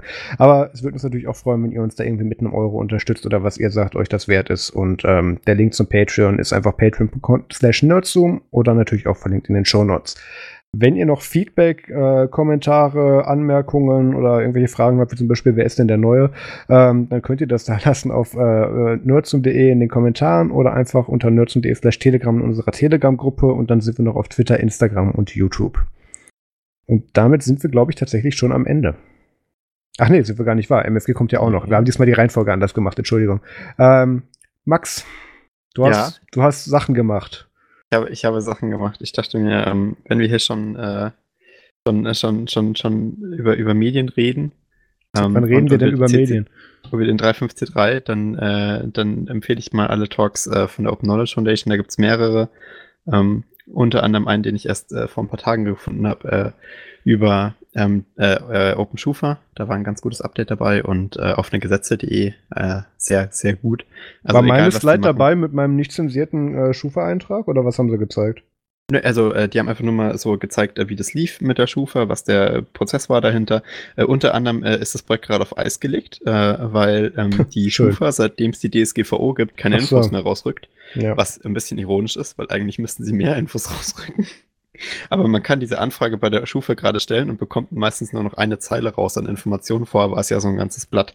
Und deswegen äh, können sie es gerade nicht weitermachen. Das bedeutet halt, sie müssen warten, bis die Schufa halt wieder DSGVO-compliant wird. Haha. Äh, und ich habe da Hoffnung, äh, dass ich. Oh ich bin sehr gespannt. Ähm, ja. der, der hessische Datenschutzbeauftragte scheint da auch kein großer, kein, kein großes äh, Helfersyndrom zu haben für die Open Knowledge Foundation. Aber egal. War auf jeden Fall ein sehr gutes Update äh, und auch offene Gesetze.de sehr spannend. Ähm, sollte man sich auf jeden Fall angucken. Die Leute machen da super Arbeit. Aber äh, ich habe ja vorhin schon angekündigt, ähm, äh, wir haben ja über, vorhin schon über Religionen äh, geredet und so Kram. Und ich bin ich frage mich nicht wie, aber ich bin irgendwie auf, oh nein, auf, nein. auf, eine Serie gestoßen, die nennt sich Bible Man. Das ist eine Serie von einem christlichen äh, Kindernetzwerk aus den USA. Es ist ein Superheld namens Bible Man. Und er bekämpft Bösewichte, indem er aus der Bibel zitiert. Ich empfehle das jetzt einfach mal so. Schaut rein, ich habe einen Timecode-Video auch verlinkt, das ist großartig. Ach du Scheiße. Ich hätte gedacht, der bewirft die mit Bibeln.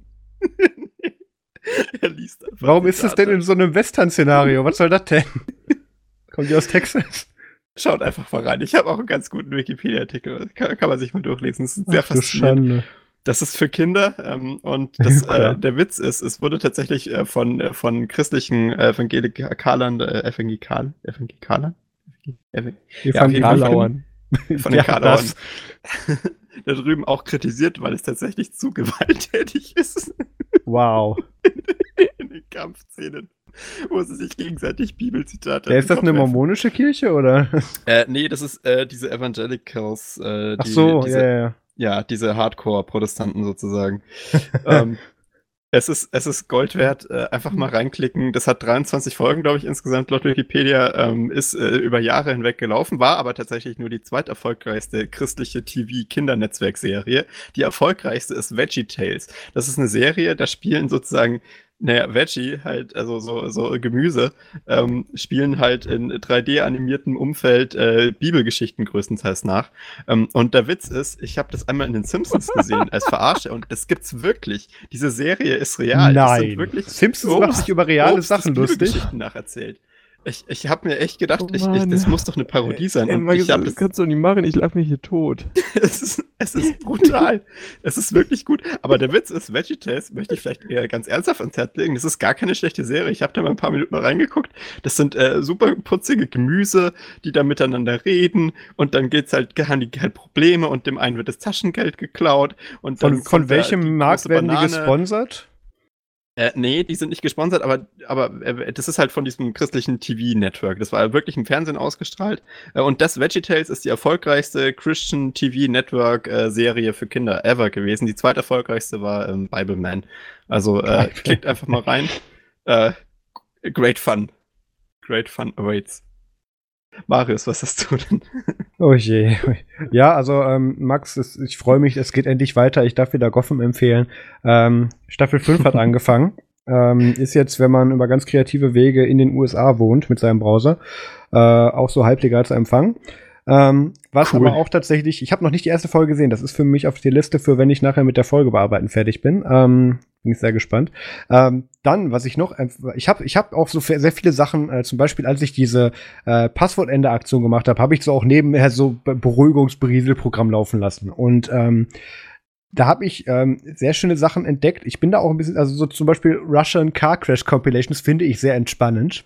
Aus irgendwelchen Gründen. Sehr entspannend. Ja, vor allem, wenn die dann anfangen, sich auf der Straße gegenseitig aufs Maul zu hauen. Das hat so für mich unter anderem auch einen gewissen Unterhaltungsfaktor. Das geht ähm, aber auch nur in Russland mit diesen ganzen Dashcams, ne?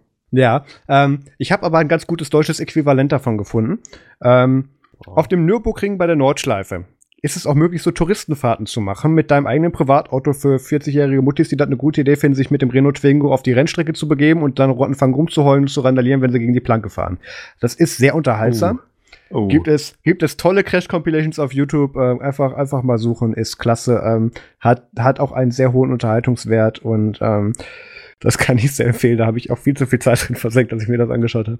Ähm, dann natürlich nochmal äh, der, der obligatorische Aufruf, wird, glaube ich, alle hier, glaube ich, dieses Mal in der Folge auch haben, an die 35C3 Talks. Und zwar einerseits, bevor wir mit den Talks selber anfangen, die ich noch empfehlen möchte, die ich letztes Mal vergessen hatte, weil ich sie nicht live gesehen habe, sondern jetzt ist in die Tage ist. Ich habe ein ganz großes Lob an die ganzen C3-Services, möchte ich aus, aussprechen, auch vor allem an die Apps.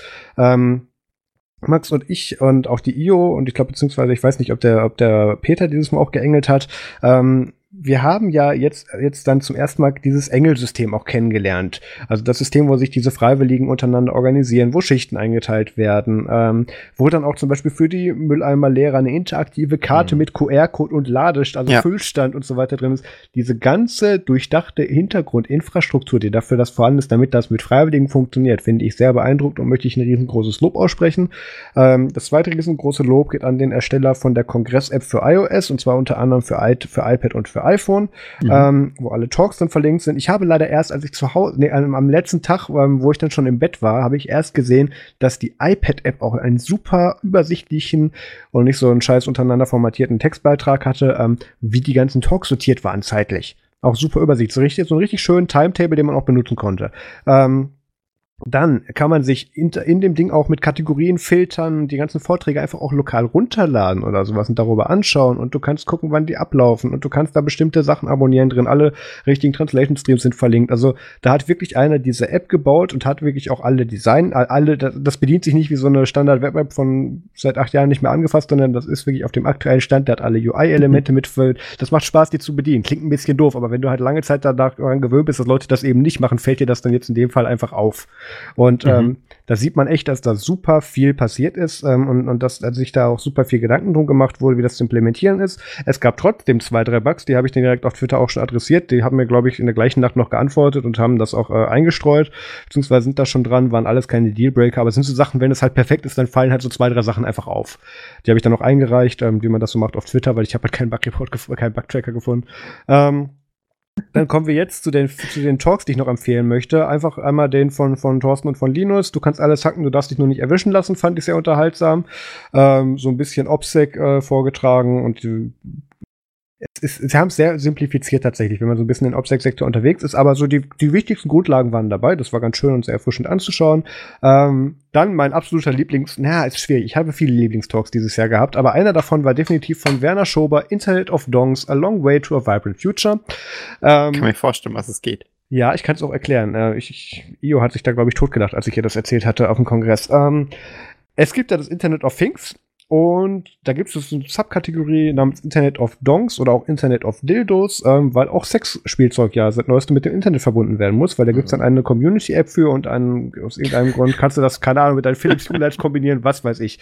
Ähm, Finde ich schon wieder bescheuert. Jedenfalls, da waren Star interessante. On. Ja. Kann man das dann auch mit Siri automatisieren, mit diesen Siri-Shortcuts?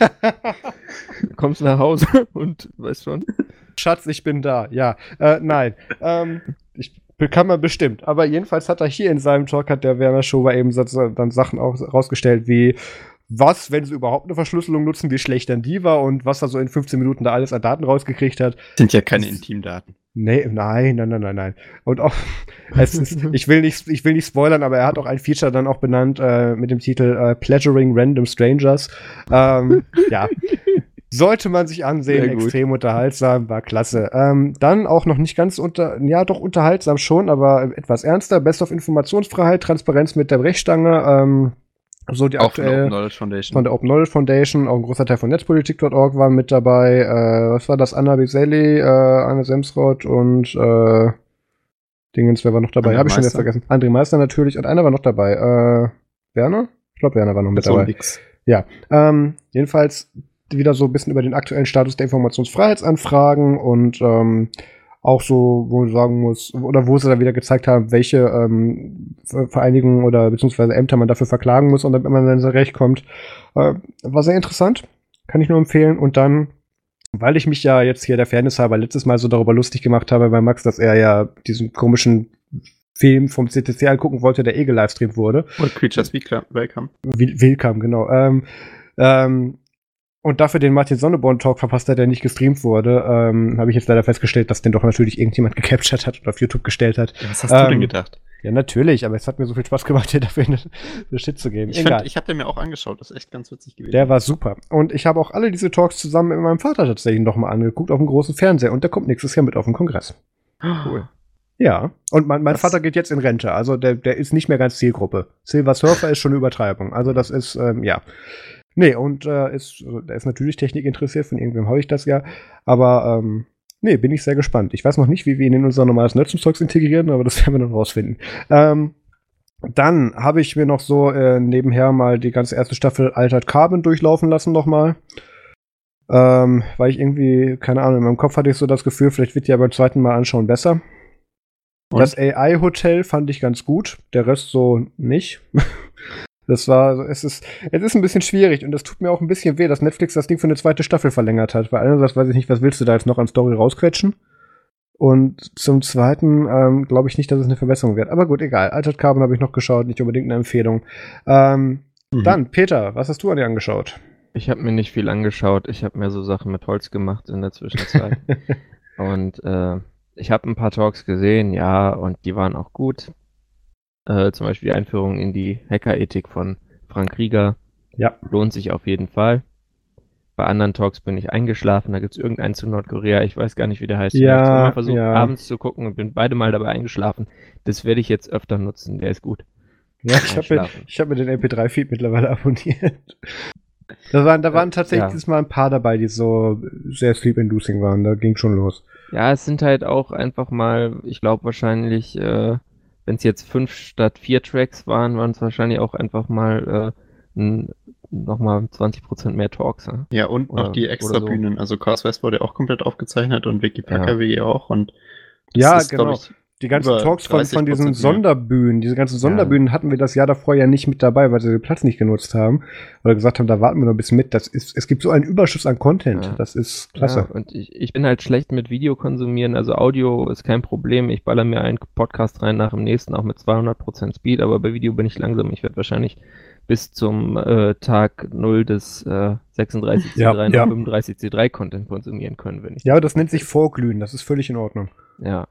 Aber was ich jetzt empfehlen will, ist äh, das, was Max schon gesehen hatte, dieser Film All Creatures, All Creatures Welcome ja. from, von Sandra Trostel. Und der ist wirklich toll. Einfach anschauen oder auch Freunden empfehlen, die wissen wollen, was ist denn das mit diesem, mit diesem Chaos Computer Club? Was ist denn das mit diesem, was, was passiert denn da bei diesem Chaos Communication Kongress? Was passiert denn da bei diesem Camp? Äh, da liefert er meiner Meinung nach eine sehr spielerische und sehr schöne Einführung ja. Und äh, das war einfach ein Genuss, das zu schauen. Jetzt Kannst kann ich es ja sagen, aber Max, es gab noch einen zweiten Grund, warum ich mir den damals nicht mit dir zusammen angeschaut habe. Ich war auch in der Vorabverführung mit dabei. Ah, okay. Und ich habe auch ja da schon, glaube ich, oder? Da hat sich aber nicht viel im Finalen zugetan, so ein paar Transitions und so ein bisschen was. Aber äh, ich glaube, eine Szene haben sie noch mal rausgenommen. Nee, aber mhm. was ich halt da auch schon wieder finde, ich fand ihn etwas zu CCC-sprecherlastig. Ja. es war ja ein Film über ein CCC. Schon. aber sagen wir mit hier, wir sind eine große Gemeinde und du siehst halt wieder dann über 40 Minuten die gleichen vier Nasen, angefangen mit Prittlaff, über Rega, über Linus dann äh, und irgendwo noch mal kurz so teilweise besetzen der Freakshow das ist, es wurde halt ein bisschen drüber gesprochen. Also es ist immer noch ein toller Film und der hat auch gerade was, was die, äh, das C3 Auti eben, das Team nochmal eben äh, jetzt hier auf dem Kongress abgeliefert hat, haben sie da ja auch thematisiert, wie sie die Autismusbetreuung und eben dieses Programm auch eben Autisten oder Leuten, die auf dem autistischen Spektrum sind, ermöglichen. War alles super gemacht. Also da will ich auch gar nichts gegen sagen, aber es ist so, so, so habe ich es mir halt ungefähr vorgestellt. Ja gut, das, das stimmt. Das war jetzt nicht sehr, sehr unerwartet und sehr anders, als man gedacht hätte, wenn man ja. bei den Veranstaltungen auch jedenfalls teilweise dabei war.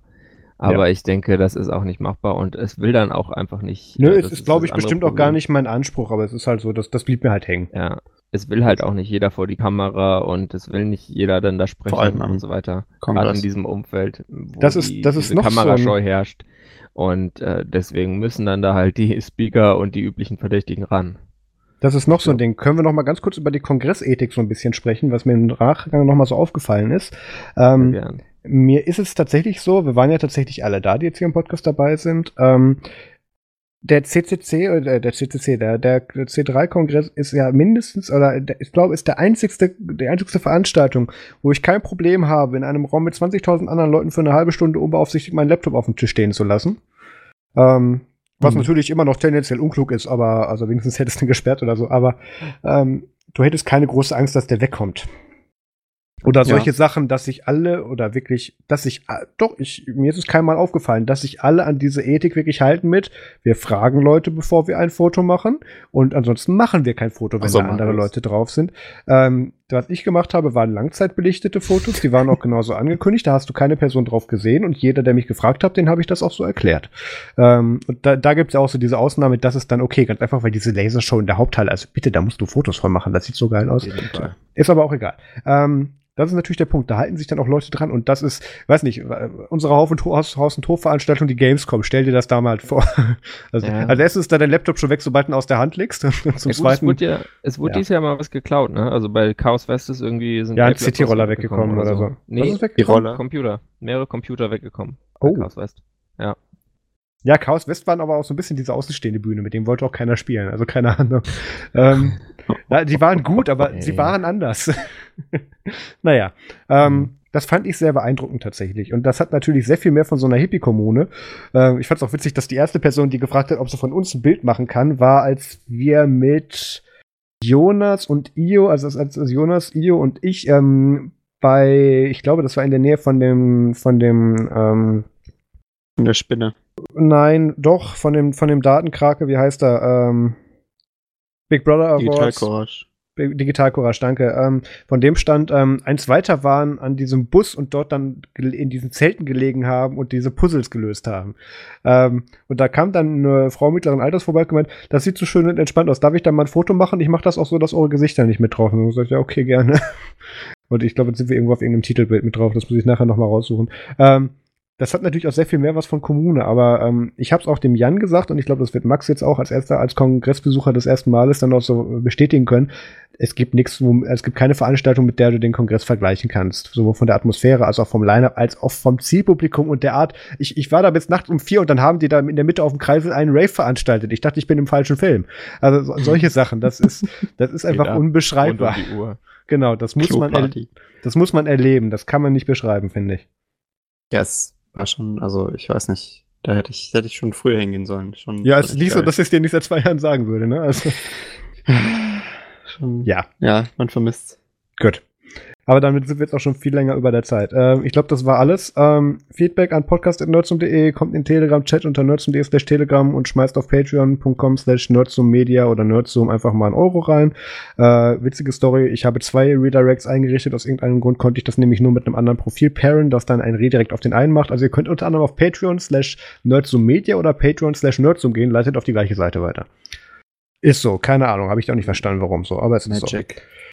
Ja, es, es war gar nicht mal so gut, weil ich wollte eigentlich nur Nerd Media haben, aber das musste dann auf dem Profil mit einer anderen URL umleiten und ich kann dem, ich kann das Ding nicht direkt erreichbar machen und die andere URL ist, ist super bescheuert. Ich habe keine Ahnung, was die da machen, aber naja. Die Seite ist jetzt da. Wir freuen uns über einen Euro. Ähm, Peter, danke, dass du mit dabei warst in der ersten Folge. Ich bin gespannt, ob wir das auch noch die nächsten Folgen so gut hinkriegen. Mir hat, schon, mir hat zumindest schon mal Spaß gemacht. Ich hoffe, dir auch. Ja, klar. Gut. Und dann hören wir uns in sieben Tagen wieder. Vielen Dank fürs Zuhören. Macht's gut und bis zum nächsten Mal. Ciao. Ciao. Ciao.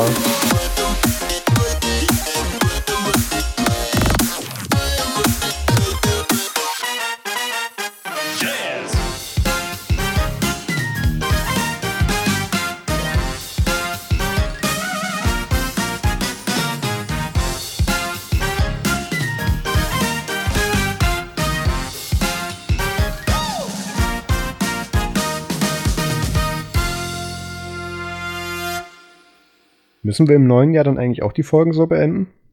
Oder lassen wir uns was Neues einfallen? Was Keine Ahnung, Peter, sag irgendwas und das wird das neue Schlusswort. Der setzt mich jetzt voll unter Druck.